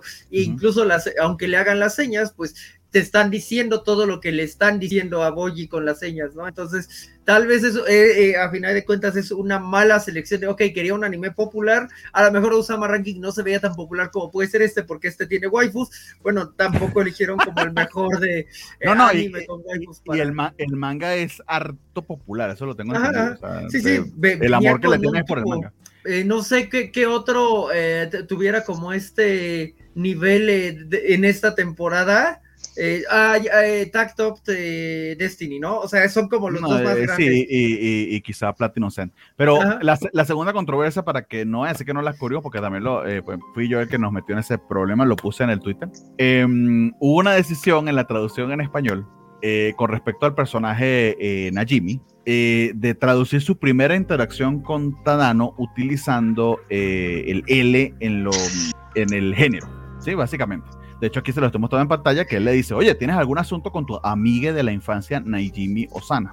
Cosa que, que descubrimos, de hecho, de eso se trata el episodio. Najimi es la, contraparte de Komi, en todo sentido. Es alguien a que se le hace Komi can communicate, Najimi over communicate. O sea, Najimi es excéntrico, excéntrico, excéntrica, porque tengan muy claro esto. Y aquí no, no me quiero meter en bronca por decir alguna idiotez, así que si si digo algo que, que, las personas no binarias puedan corregirme, siéntanse libres porque ciertamente yo estoy aprendiendo mucho de eso, no soy el experto ni muchísimo menos. Eh, pero entiendo que la decisión de identificarte como L es una decisión como tal de, de, tu identificación de género. Najimi eh, en todo el episodio, alguna vez se identifica como él, alguna vez se identifica como ella, y hasta ahora no sé si existe en japonés, eh, que en inglés tenemos el they, them, en español tenemos el, el L, no lo ha dicho como tal, que se identifica como no binario. O sea, eh, creería que la clasificación es persona de género fluido, o sea, se mueve entre los género fluido, ajá. Pero tampoco ahora, como que el énfasis ¿cuáles sean su... sea, ¿no? No, y, tampoco habla de pronombres. De hecho, cuando tú buscas en la página de Wikipedia, lo usaron mucho para justificar. Lo que pasa es que aquí hay un detalle de, de, de, separar las cosas de quién justifica qué. Claro. Muchos han justificado y tienen justa razón en que el género de Najimi no es hombre, ni mujer, ni no binario. El género de Najimi es Najimi. Bueno, pero no, aquí Najimi, aquí lo que dicen los puristas, no les molesta eh, que sea amigue, que es amiga. O sea, e, en este momento Najimi se está identificando como mujer. Entonces, si vas a ser este eh, muy moderno, no sé, muy actual, lo, lo, genial hubiera sido poner amiga en vez de amigue. Porque en este momento Najimi es mujer, ella, él aquí. Ya más adelante ese se identificará como varón y ya le pondrás el pronombre. Cuando está con los dos tipos, ¿no? que incluso le dice, soy, hombre. Porque le declara el amor, entonces como, como quiere salirse de él porque no le interesa nada romántico, entonces bueno, será que lo espanto diciéndole que soy un boy. De hecho, el chiste está, y es la justificación de algunos, pero ahí voy, hasta ahí, el chiste está en que eh, no se queda como que...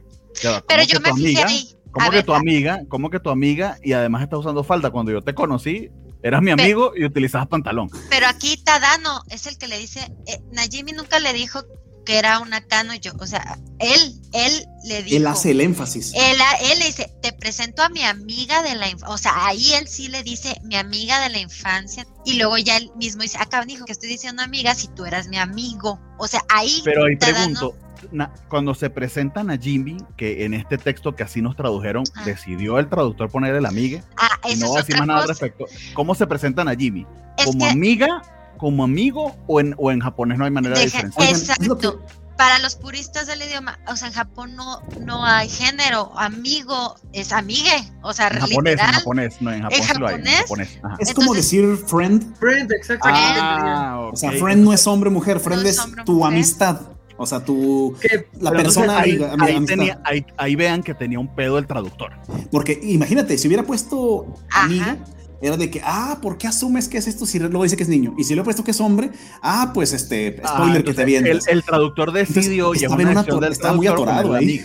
Sí, o sea, porque ¿cómo lo ponía? Porque en inglés, literal, do you have any business with your friend? Friend.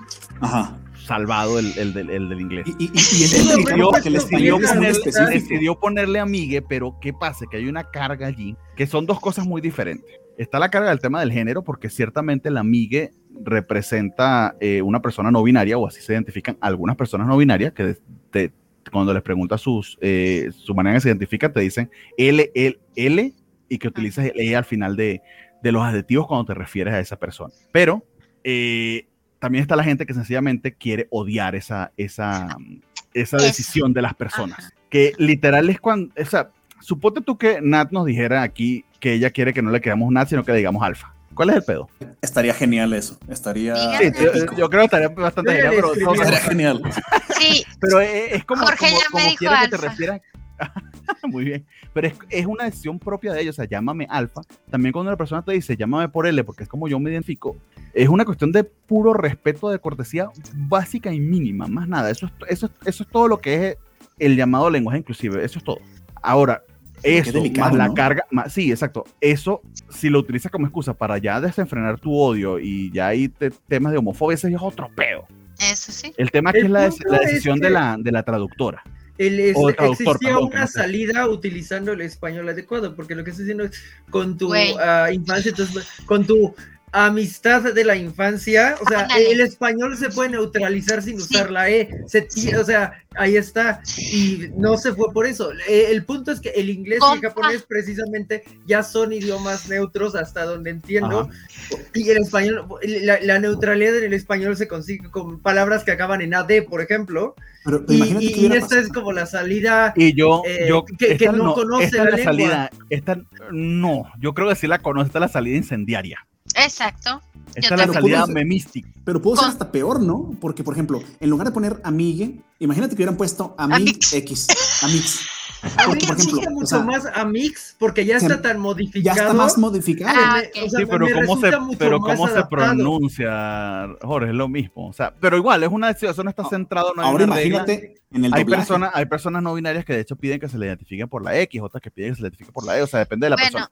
Pero aquí voy, yo creo que la decisión, la decisión es memística, es incendiaria, porque había maneras, había maneras, tiene toda la razón Jorge, gramaticalmente correctas con lo que la RAE acepta, que tengamos bien en cuenta que la RAE sencillamente se pone al día eh, años después. Yo siempre doy este ejemplo con respecto a la RAE y el idioma. ¿Ustedes saben lo que significa bizarro en español? ¿Qué significa bizarro en español? No, bueno, nosotros Ajá. lo usamos como algo grotesco. Porque en inglés, bizarre Ajá. Sí. significa raro. eso, pero en español, sí. buscan el Heroico, diccionario, digno. significa heroico Sí, y sí. digno. ajá, No significa ajá, extraño. Exacto. Ahora, todo el mundo lo, no todo el mundo, muchísima gente lo usa, Lo igual usa. que la acepción en inglés al que se le parece, a su falso conado, ¿sí o no? Sí. De hecho, la gran mayoría de la gente ni sabe del significado de brillante y hermoso y valiente. No lo saben. Eventualmente el significado va a cambiar, pero la RAE aún no lo ha cambiado. Y porque la RAE no lo ha cambiado, vamos a dejar de usarlo como lo usamos. El lenguaje es algo Yo vivo, solo lo cambia. uso como heroico. Está bien, Jorge, pero tú eres uno de los últimos que se resiste a ese cambio. Está bien. Sí, o sea, yo- Porque pero está por eso, vivo el- pero está vivo el mi punto idioma. Es como este, o sea, yo, o sea, si yo puedo encontrar un modo de decir amistad porque no me gusta decir amigue, pues yo no tengo por qué decir amigue. Si, si te puedo doblar el español del otro modo para que para no usar el género OA.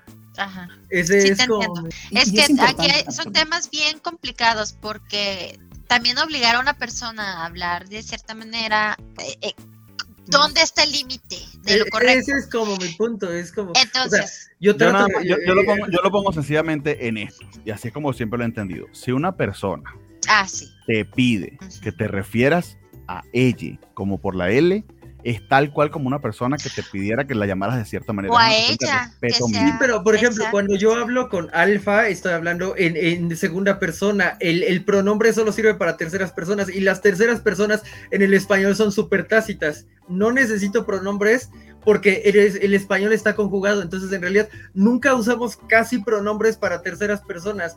Piensen en su día a día y no, no van diciéndole, él me hizo esto, ya me hizo esto. O sea, en realidad no usamos pronombres porque tenemos las conjugaciones. No, Sí, se- no, no, no son realmente necesarios hay, y hay un, hay un montón de modos de doblar el español en donde no se necesita usar la E. Muy bien, pero en caso yo también Y pienso que, y que lo pudiste haber escogido para esta traducción, pero es donde voy Ajá. que la, tra- la traducción creo que está hecha para que tenemos cinco minutos hablando de eso y ya no vamos a hablar del siguiente Sí, a o sea, estamos pensando en que si Netflix es- ha, ha estado incendiando las cosas con otras cosas, por ejemplo, Félix, yo soy de los que odian Motu, A- amo lo de Tim Drake y lo he dicho muchas veces, amo lo de Tim Drake y amo lo de Subs, pero yo soy de los que cree que lo de Motu se pudo haber resuelto de otra manera y a lo mejor van a resolverlo de otra manera en la segunda temporada, por lo que parece ser, y se fueron por la decisión incendiaria, es, eh, es un eh, discurso que, que te, te generas ventas en, en ciertos lugares, ¿no? Pues lo de Motu generó una defensa muy específica de un lado y, y sabían que no hay mala publicidad porque,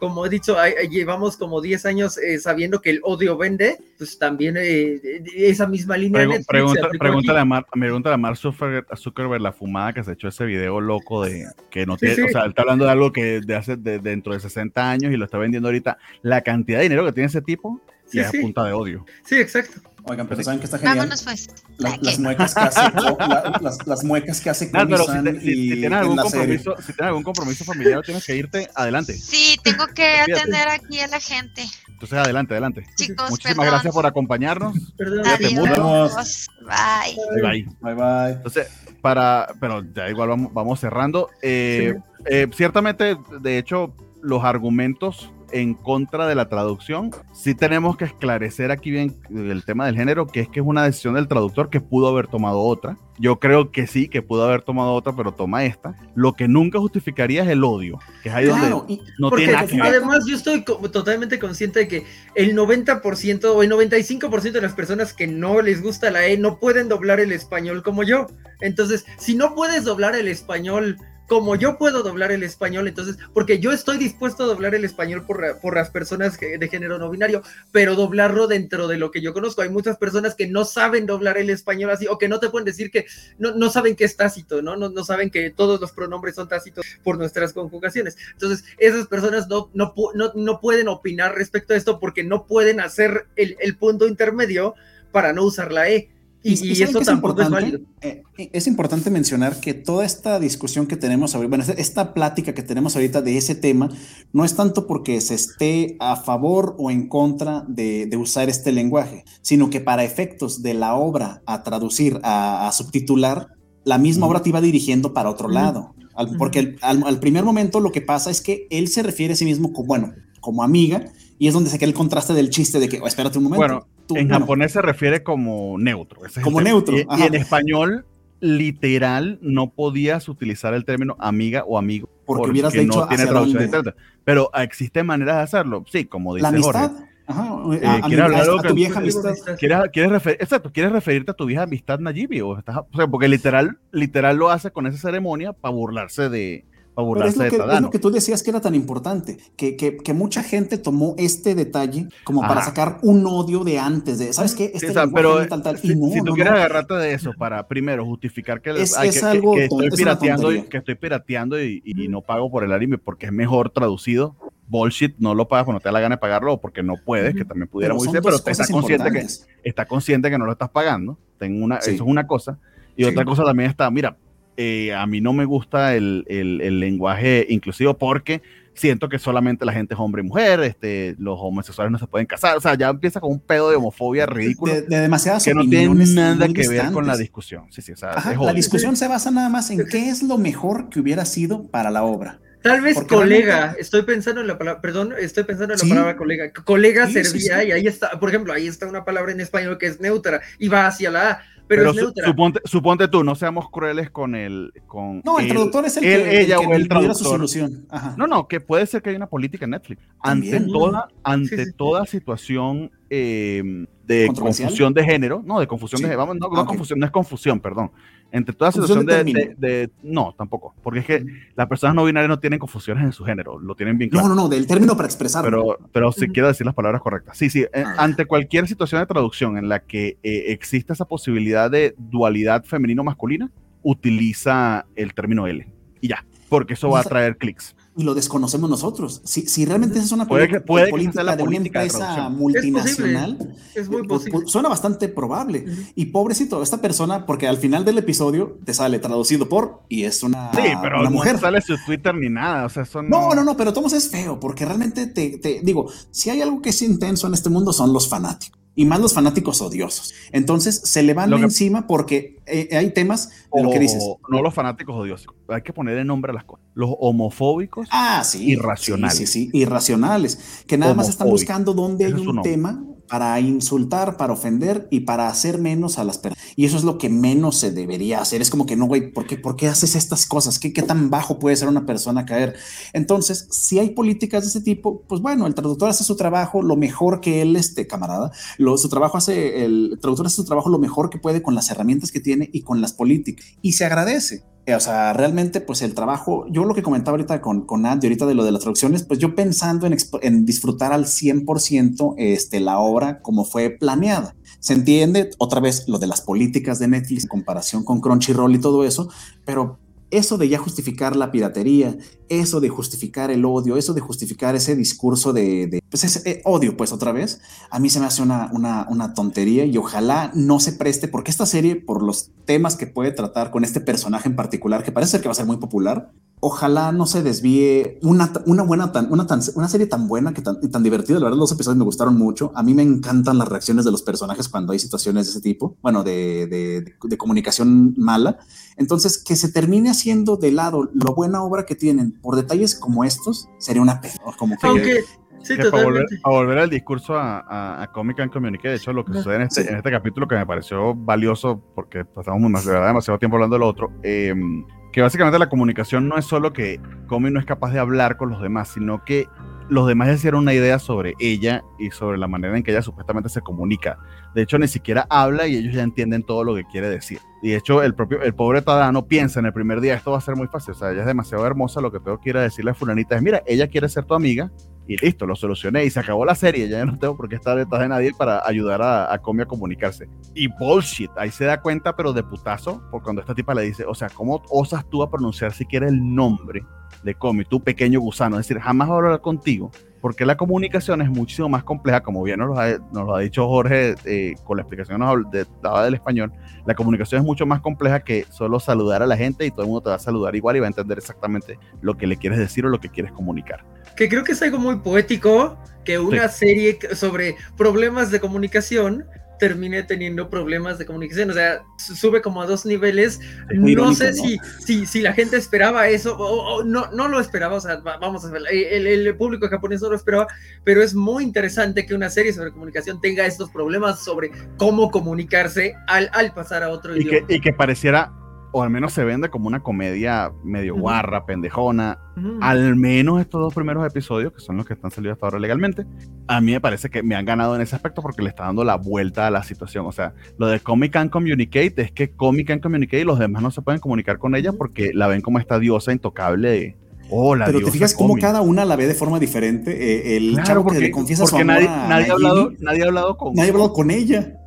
Eh, eh, el, el- el- el chavo que se le confiesa a Najimi que dice, es que me va a matar, me va a matar con las llaves de mi casa. Y dices, ah, caray, ¿de dónde interpretó eso? Y luego las chicas con las que quiere hablar este eh, Tadano al inicio del segundo episodio, que es como que, ¿por qué, le, ¿por qué te diriges hacia su majestad? Es como que, ah, o sea, todo el mundo la ve de una forma, pero por lo mismo, forma de que diferente, hay un mismo- problema de comunicación tanto decir el- del el receptor mismo- como el el emisor. mismo, iba a decir el mismo, el mismo, la misma o el mismo Najimi, género Najimi, Sí, de ¿qué era hecho- Najimi? ¿Qué- que es Najimi, o sea, no es ni él ni ella ni él, es Najimi. Este, en un principio decía que comí, o sea, como la entendió, era Sí. como este ser frío, etcétera, que estaba por encima de todo, y era que la, po- la pobre Comi no podía ni pronunciar palabras. Entonces, ahí, ahí, ahí creo que es donde está la carnita de la serie, y a mí me ha estado, me ha estado gustando bastante.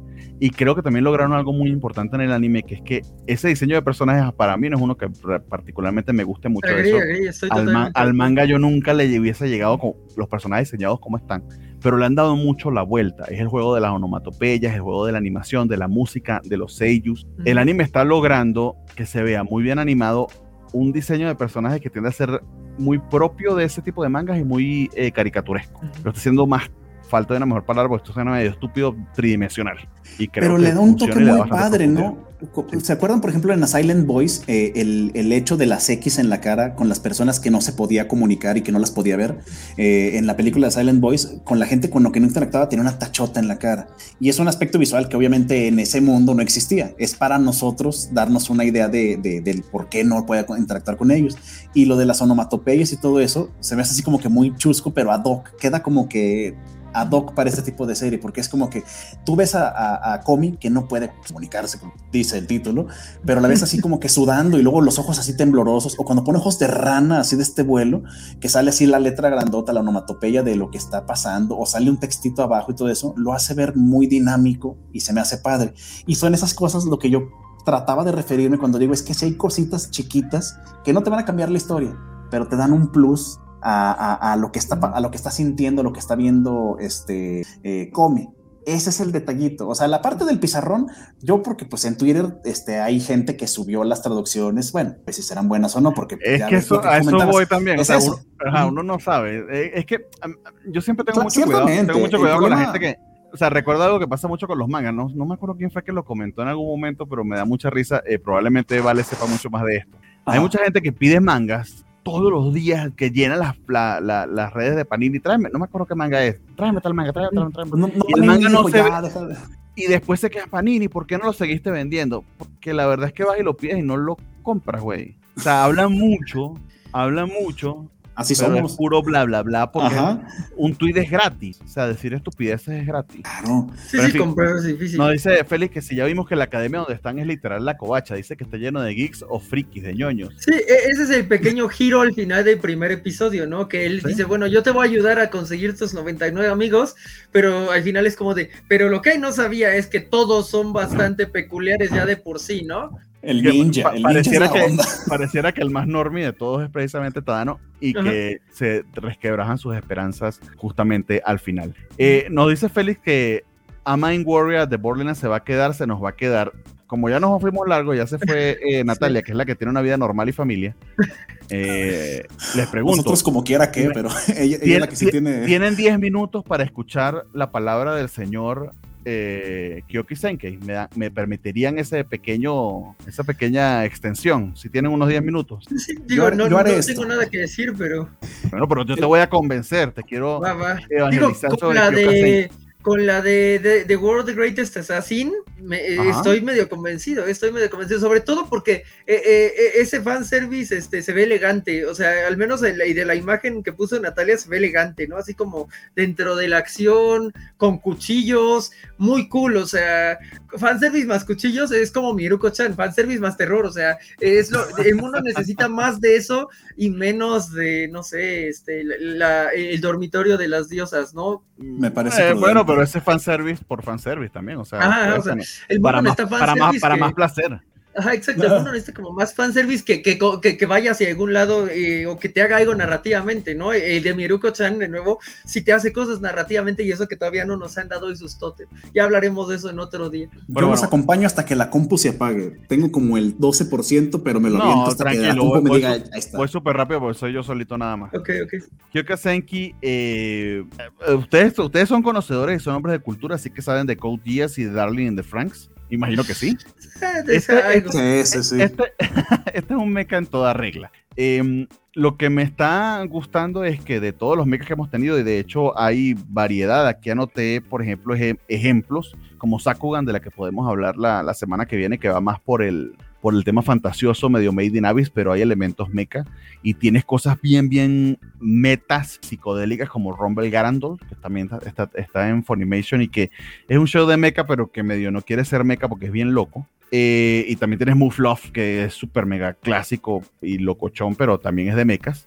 Eh, yo creo que en el medio de todo eso, en cierta medida, se está, se está moviendo eh, Kyoka Senki. Y quería señalarlo porque honestamente me ha sorprendido. Me ha sorprendido porque aunque su, su setting es bastante normie o bastante estándar en términos de lo que se espera de un mecha, está tomando ciertas decisiones con sus personajes y con su historia que yo sobre todo que me he cansado en cierta medida en cierta medida del género eh, agradezco. Entonces Kyoka Senki está seteado en futuro distante es un Japón invadido dividido en cuatro regiones eh, gobernadas por extranjeros. Entonces básicamente un sueño nacionalista está allí bien claro.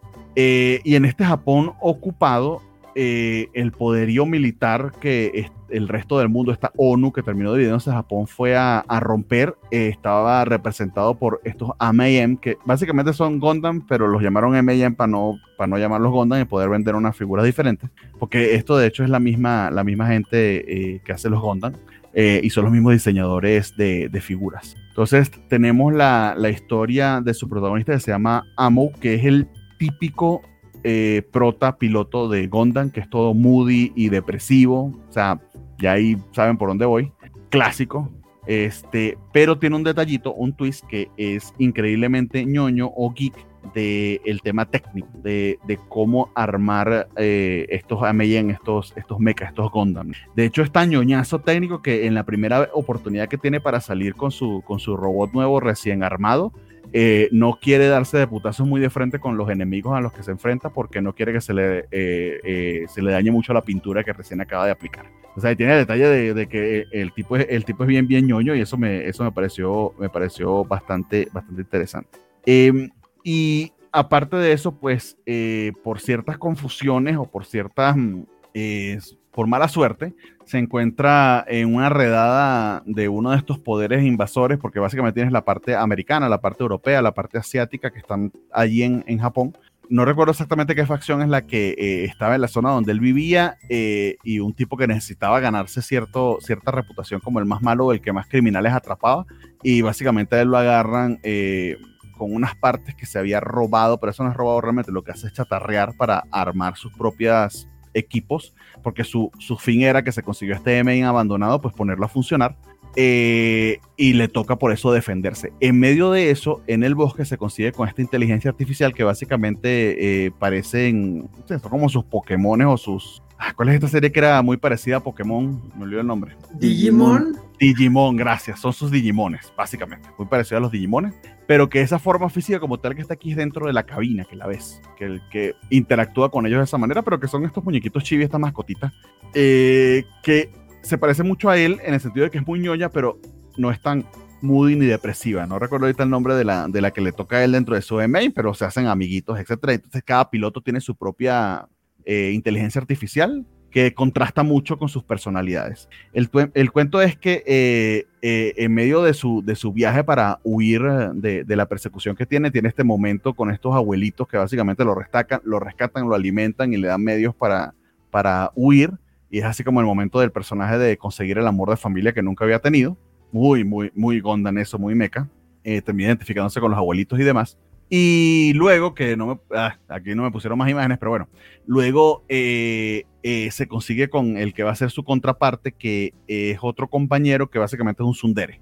Este Sundere tiene toda una historia de que su padre, que es parte de la, de la rebelión japonesa contra estas fuerzas invasoras, fue asesinado por el que de hecho pusimos en, el, en la imagen de, que no está aquí en las imágenes, pero que, que pusimos en la imagen del, del, episodio, que resulta que hay, una, hay un Gondam, un MI, un mecha que está suelto eh, y que no está tripulado, o aparentemente no tripulado, eh, y que es una, una, inteligencia artificial que básicamente se volvió loca y está destruyendo tanto a los eh, rebeldes japoneses como a, como a las fuerzas invasoras. Y tiene la mala suerte de conseguirse con él y hay una batalla de verdad impresionantemente bien animada. No estoy diciendo nada particularmente em, eh, revelador o revolucionario, pero muy bien hecho, una animación 2D plena y, bien armadita, donde eh, esta contraparte que él conoce, que este es un dere todo, todo eh, irascible y, antipático, junto con él y, cada uno con sus mechas se enfrentan a este Ghost.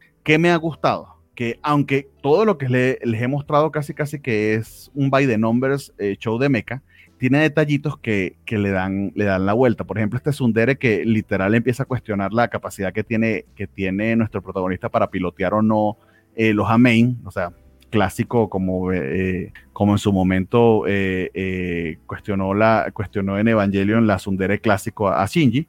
Em, aún así, se llena de valor porque ve que él tiene la capacidad para pilotear o que al menos así se lo asignó a su capitán y empieza a entrenarlo, o sea, se lo lleva para hacer entrenamiento físico porque tiene que tener estamina, tiene que correr y demás y le, enseña una, toda una rutina de ejercicio física, por ejemplo. Y en medio de la batalla contra el Ghost, que está loco por lanzarse y, y, y, derrotarlo, porque el Ghost fue el que asesinó a su padre, sigue las instrucciones de su, de su comandante eh, y eh, permite que su otro amigo lo ayude, y no su amigo, pero su aliado, este otro protagonista, lo ayude para, para combatirlo. Es decir, se, se calma y escucha. Es un sundere, pero aparentemente tiene carácter psicológico suficiente como para seguir órdenes. Eh, detalles, otro detalle, por ejemplo, importante, que hablan del trauma que le va a causar haber visto la muerte de, de, de, un amigo cercano en medio de la batalla. Entonces uno de los capitanes dice, bueno, cuando lleguemos a nuestra a nuestra base principal, vamos a llevarlo a terapia, es importante.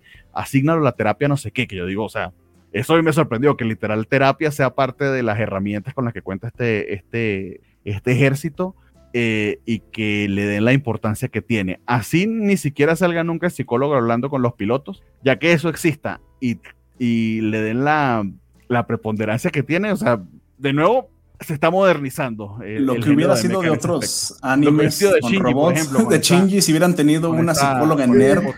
Híjole, cuánto potencial desperdiciado. Sí, con, ah, una psicóloga. Feli me dice que la IA se llama gay, exactamente. Ok.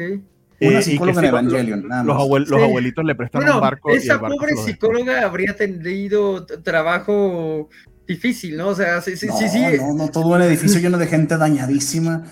No, pobrecito, qué bueno que no tuvieron psicóloga. No, pero pareciera que hay todo un departamento que le hace terapia a, lo, a, lo, a los pilotos. Eso existe. Ah, bueno, sí, Y de hecho, al pensé en una final, al persona, final- dije, no. al final del cuarto episodio, cuarto, tercero, no recuerdo, eh, Ando pues tiene una conexión bien bonita y bien armada con otra de las soldados. Eh, hay algo interesantísimo de él que eh, él se siente menos frente a los otros soldados porque él no tiene una razón para batallar tan épica como la tiene este chico que quiere vengarse de su padre o esta otra muchacha que le habla de las, de las injusticias que sufrió su familia por estar en el Japón ocupado él realmente no se identifica con nada de eso porque no tiene una voluntad política ni social que lo, ay, pues quiero liberar a Japón. Él lo que es es un ñoño de los mechas. Y literal se lo dice, o sea, es que yo los veo a ustedes y, y, y entiendo que este, este robot fue hecho para batallar. Eh, entonces, cuando ustedes me dicen que, que lo pilote para matar a otra gente, oye, me siento, o sea, eh, básicamente no quiere hacerlo. Y de hecho, al final del episodio lo decide. Y lo genial, el Sundere en vez de caerle encima, entrarle a putazos, quitarle el robot, que sería lo que pasaría en cualquier otro show de mecha, no solo lo entiende, sino que le da un momento para reflexionar, porque lo vio batallando y vio que era digno. Está bien, te entiendo, por favor, abandónalo en tal sitio y déjame saber dónde dejaste el robot. Y el otro además acepta que sí, que tiene que abandonar el robot. Y ese termina todo amigable y todo genial. Y la historia además se mueve. ¿A qué voy? Que muchas de las cosas que usualmente yo hubiese visto en un show de mecha, que sé que se viene tal, tal, tal pauta y lo demás, no han estado sucediendo. Y literal el, el drama tipo novela latinoamericana, barato y ridículo, no lo estoy viendo. Entonces, O sea que, perdón, o sea que más bien como que va deconstruyendo lo que se tiene pensado de un mecha. O sea, esa es como podría ser su, su, su no ventaja creo, no, no, otros, no creo o- que deconstruyendo, creo que eh, creo que está muy, muy, muy fundamentado, es hasta derivativo en cuanto a los shows de mecha, Ah. pero el desarrollo de los personajes no está, no está acudiendo a las cosas que yo hubiese criticado en un show de mecha que se me hacen insoportables, al drama barato, telenovelero, Rosa Guadalupe innecesario, que está allí porque o sea, no saben escribir otra cosa. Aquí en cambio hasta hay un set de guerra y un set de personajes que creo que están bien explicados. A eso súmale que son mechas en 2D muy bien animados y a mí se me ha hecho interesante y hasta, hasta, hasta divertido. Entonces, ahí está Kyoka Senki. De hecho, sí que se, lo, se los recomendaría, sobre todo eh, en medio de todo el bla, de la, de la abundancia de mecha que tenemos esta temporada. Destaca por ser el más mecha de todos, pero con un Sí, twist. Que los, que los personajes al menos no están locos. Ok. Siempre se agradece que no esté Y- loca la gente. Y Félix, por supuesto, porque no puede evitarlo, nos lanza un mega spoiler. No, mentira, no, mentira. Lanza un pequeño spoiler que hoy sale el quinto episodio. Amu se vuelve héroe, héroe de verdad. O sea, de que tenía que volver, tenía que volver, porque si no, ¿para qué era el protagonista? Como veremos Mulan, el quinto- que... el quinto episodio. ¿cómo, se, cómo- no, ¿Cómo se llama la canción de Mulan? Ah, no, ignórenme, estoy pensando en otra cosa. No, esta persona libre soy de Frozen, creo yo. O no, o de cero No. a héroe de Hércules. De Hércules, Ah, que de era esa, de Hércules. cero, sí, Ah. no sé, sí, No, las pero- confundí por un O- segundo. O la de Enrique Iglesias también. Ah, nunca me gustó Ah. tanto Enrique Iglesias, pero, pero más bien era la de Hércules, sí, sí, sí. Este, ah, no, no. Pero sí, es que, es que también si, si hay, si hay variaciones entre el género o hay algo que lo haga sobresalir y que no sea más de lo mismo, siempre se agradece. Eh, tomar ciertos riesgos en la narrativa siempre a estar como que es- está el riesgo de que la gente diga, es que si, si tantos mechas hay con esa fórmula es porque a la gente le gusta que haya este drama del piloto, Sí, drama pero de ya, este. ya había mucha gente que creo que había hablado en cierta medida de que el género se había muerto. Por yo no creo que mismo, se haya ¿no? muerto, yo creo que está, sí, no creo que está evolucionando. Creo que Kyoka Senki en cierta medida puede ser muestra de eso. Otro que pudiera serlo es Rumble Garandol, pero Rumble Garandol sí, honestamente creo que es una cosa muy rara que no creo que ninguno de ustedes vaya a ver.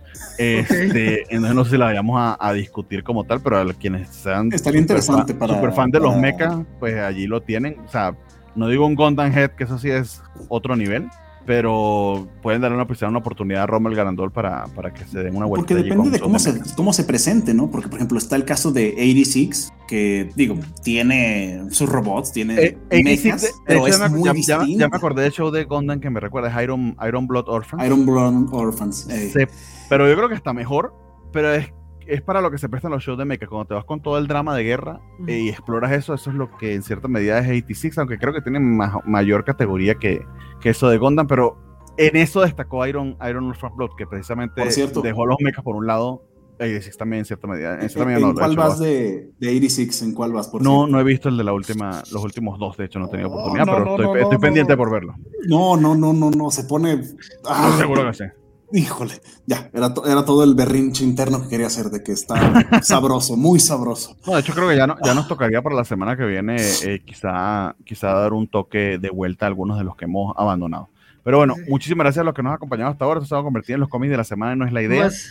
y eran, cinco, eran cinco animes. Sí, no, el de los, el de los eh, trailers fue más largo. ¿Los trailers? ¿Sí? Ah, ¿Sí? Sí. Terminamos después de las 11.44. Es que empezamos. Ah, no, pero es que empezamos a las 8. sí, sí, ok. bueno, pero ahí llevamos el récord.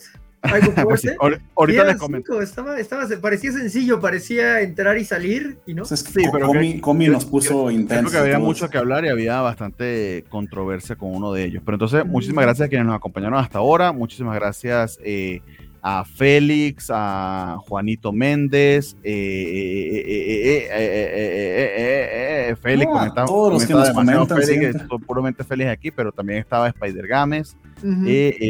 ah, hicieron muy buenos comentarios. Red Shadows. Eh, muchísimas gracias por acompañarnos, por sus comentarios, a Félix por supuesto por su gentileza y por, y, y, por mantener viva la conversación y a veces nos sirve de recordatorio porque yo no me acuerdo de algunas cosas y no las tengo aquí anotadas, él nos las lanza ahí por los comentarios, así que muchas gracias. Eh, no sé ustedes amigos si quieran despedirse, este, anuncios parroquiales o cualquier cosa que tengan por allí pendiente, súper mega rápido, don Jorge. Uh, pues nos estaremos viendo el siguiente lunes. Eh, nos, eh, ya saben que hay programas de la Covacha todo el tiempo, eh, literalmente todos los días. El, el, sábado pasado hubo uno de Dune muy bueno, por si lo quieren ver en la página. No voy a recomendar el del sábado siguiente porque quiero que Eternals fracase, pero el de Dune de la semana pasada sí. ¿Por qué quieres que Eternals fracase? Necesito que algo le sangre al maldito MCU. No, no le sangra nada, no le sangra nada, ni, ni con las malas que han hecho le sangra. Necesito que algo le sangre de de veras. ¿Para qué? Pues, en fin. yo también quiero eso, nomás por, por, ver caos, yo también quiero que fracase. No sé ni de qué trata, no soy tan fan, pero quiero que fracase. Eternal va a tener suficiente como para quienes quieren odiar por odiar lo tengan. De hecho, Espera, ya, ¿dónde sale Salma Hayek, verdad? Ah, ¿dónde sale Salma Hayek? Ah, no puede fracasar. No, no puede fracasar. Perdón, pero eso va a tener un exitazo. La iré a ver dos veces y va a estar bien chido. Esos son mis saludos parroquiales. los mejores ever. Mira, yo, yo, creo que te secundo en tus, eh, en tus intenciones, aunque sé que lo dices así puro por provocar. Yo sí quisiera que el MCU cambiara. No, no, yo que el MCU buscara una evolución y le diera la vuelta. Ojalá que la verdad o las riendas a esta directora, que ciertamente pareciera lo contrario a lo que se pudiera buscar en una película de superhéroes, ojalá que eso sea la respuesta, porque cuando estuvieron a punto de hacerlo en WandaVision, sucumbieron a la tentación, eh, sucumbieron a la tentación y decidieron hacer su pelea de Saiyajines. Entonces, espero que Eterna sea la, la, prueba de lo contrario, quizá, ojalá. De hecho, voy a ver el estreno el jueves y vamos a tener, ojalá, covacharla, si no esta semana, la que viene, entonces, preparados allí para lo del estreno de, de, de Eternos. Entonces, sí, sí. Eh, no, no, no, estoy, no estoy abogando por el fracaso del MCU, estoy abogando por la evolución. yo, no, yo, no, abogo por el fracaso, lo que quiero decir es, Fox hacía, hacía películas muy malas, pero Fox te dio Deadpool y te dio Logan y First Class. No hay nada que esté cubriendo el hueco de First Class, Logan y Deadpool ahorita. No lo hay. O sea, por un lado tienes The Voice, que es demasiado cínica, y por el otro tienes el MCU, que no tiene stakes. Entonces, algo tiene que haber. A no, no, y de hecho agradezco, la, agradezco el comentario porque ahí vamos de, para de vuelta al anime. Ciertamente puede que los subtítulos de Netflix no nos gusten, pero amigos, cuando hay un monopolio, ese tipo de cosas pasan. Ahora entiendo el problema del monopolio. Ya, ese es el ah, ejemplo perfecto para que la gente entienda por qué puede ser un problema futuro. Porque más cosas como esto. Aún tenemos Crunchyroll y Funimation, pero cuando sea Funnyroll o Crunchymation, es que vamos a tener el mismo estándar. Ojalá que el estándar subtitulado, por cierto, sea el de Crunchyroll, porque Funimation. Ay, no, no, no voy a decir que esté mal traducido, porque no, no sé japonés, no soy el experto en eso pero sí he notado, Rumble Garandol es un ejemplo de ello, que algunas veces los subtitulados al español no son directamente del japonés, sino del inglés. Son del inglés, ¿no? Entonces, por ejemplo, Rumble Garandol no la vayan a ver subtitulada al español porque es que se meten unos goles. Porque es que no es solo que está traducido directamente en inglés, que está mal traducido directamente de, al inglés, del inglés. Dice Félix Farfán, perdón, que le sigo diciendo Farsán, es Farfán. Te apoyo, amigo Jorge, que se estrella como el suelo, como Spike en Cowboy Vivo. Oh, Ah, yo, yo, yo, sí, yo sí no pienso ver Cowboy Vivo live action. Me, me, duele mucho saber que ese proyecto existe y me duele mucho. Yo creo que me dolió el trailer. Yo no había, entendido, no, no había entendido la queja hasta que lo escuché y lo leí y creo que tienen razón que lo que a mucha gente le problematiza a Cowboy Vivo del trailer es el tono. Y creo que sí tienen cierta razón, porque el anime sí. no, es, no es una comedia No, no, no, no es directamente una comedia, es una comedia en los tonos bajos, ¿no? Pero es un, eh, es un drama con ciertos toques de comedia. Ajá, ajá. Un dramón. A mí lo que- en, el, el- el prim- en el primer episodio lo que es un suicidio ahí y, y- y la mujer matando al marido, o sea, una cosa horrible. Sí, sí, está, está bastante brutal. Sí, yo creo que eh, una vez más es el diseño de producción, es lo mismo que le pasa a Titans, no es sobre cast, es, es el diseño de producción que como que no, es, es a lo que no llegan. No Eh, entiende. eh, eh, cada vez que se hace, ajá, cada vez que se hace live action de anime, el, el problema está como en el diseño de producción porque no, no saben cómo adaptar a, que se vea bien. Por ejemplo, eh, yo creo que por eso me gusta tanto Samurai X en live action porque el diseño de producción lo entiende perfectamente. O sea, la adaptación puede, puede tener sus problemas, pero visualmente es lo que debería de ser. Es que si no entiendes el tono. Ajá, ajá. No, no lo entiendo. Ay, Y pues es, ejemplo- es lo que pasó con Dragon Ball Evolution. Que Ah, no, pero eso no es que no entendí, No, no, no, no, no, no. Solo doy un ejemplo, doy un ejemplo No, brutalmente no claro como para dar la idea de que el director eso- creo que ni siquiera conocía No la es el tono, no es la historia. Sí, es que No, de, no, no. de hecho se O sea, vanagloriaba cuando ni siquiera conoces y te involucras en qué es lo que vas a adaptar, pues claro que no te importa el tono ni, la- ni, ni cómo vas a producirlo. Y lo que pasó con las de Samurai X, este, los live actions, pues están de altísimo nivel. Quizás no en, en- en- en presupuesto y lo que quieras, pero te están contando la historia bien. O sea, se, se tomaron ese detalle, no como Death Note de Netflix o Full Metal Alchemist de Netflix todo lo que... Y exacto, eh, eh, eh, el común denominador hasta ahora es que eh, es esa, esa, esa, ese hueco entre el oriente y el occidente, ¿no? Que tal vez una vez más pasa eh, al, al tratar de traducir Es que el, el problema que- creo que el problema creo que está claro, claro, en que las personas que usualmente le dan para estas versiones, no estoy diciendo ese caso de Cabo Vivo porque no hemos visto Cabo Vivo, lo que pasa es que el tráiler, entiendo que esa es la queja de mucha gente, no, no han visto el anime y no lo han entendido, solamente saben que venden y se lo dan a alguien que es exitoso, pero no es alguien que sienta amor por el proyecto. Por ejemplo, algo que me Es ahí parece que donde, es creo, una ahí donde creo que excepción meten la pata. es este Speed Racer, que ahí sí, creo que... pero tienes a las hermanas Wachowski que sabemos que son unas otaku con su, o sea, obviamente Ma- Matrix, no mames. Sí, sí, Matrix, Matrix Lo- bebe de Ghost entendió Shell horrible. Pero perfectamente. por supuesto lo entienden y lo adoran. Y, y- y ahí está, o sea, porque mucha gente te- va, va a usar Cowboy Bebop para decir, va a usar el look de Cowboy Bebop, ni siquiera Cowboy Bebop, sino el look para decir, no puedes hacer anime en live action. Y yo digo, sí puedes, y neta, un Attack on Titan en live action se vería re chulo, pero necesitas el varo de Estados Unidos, pero la visión de alguien que le sepa. Y, y eso es la, el, el punto intermedio que no se ha Eh, logrado. Y es el varo de Estados Unidos y además venderles esta idea de que es algo depresivo, triste, cruel. Eso usualmente, a menos que se saque Snyder, está Eh, es justo lo que dinero. estaba pensando, estaba justo pensando eso de Zack, mira Attack on Titan, por y- favor, Zack. Es- Y es- se, lo, y, se lo va- y se lo van a dar a Zack Snyder. Zack Snyder, no, se lo diría a cualquier otro menos a Zack Snyder, pero bueno, bueno, vamos a movernos porque estamos hablando mucha pendejada. Entonces, Cuídense ¿otra hora, más, ¿otra hora más de programa o qué? No, no, cuídense mucho, eso lo hablamos después. Vale, Se me cuidan, un abrazo Vale, a todos, noches, bye bye. Estamos- Yo me refería al anime extraordinario de Cabo Vivo, perdón por provocar esto. Ah, Ok, ¿ves? Ok, Félix cuídense mucho, nos vemos. Yo no sé Bye, qué bye. eso, yo eso. Voy con el outro, dale volumen, adiós. bye. No, sí, sí.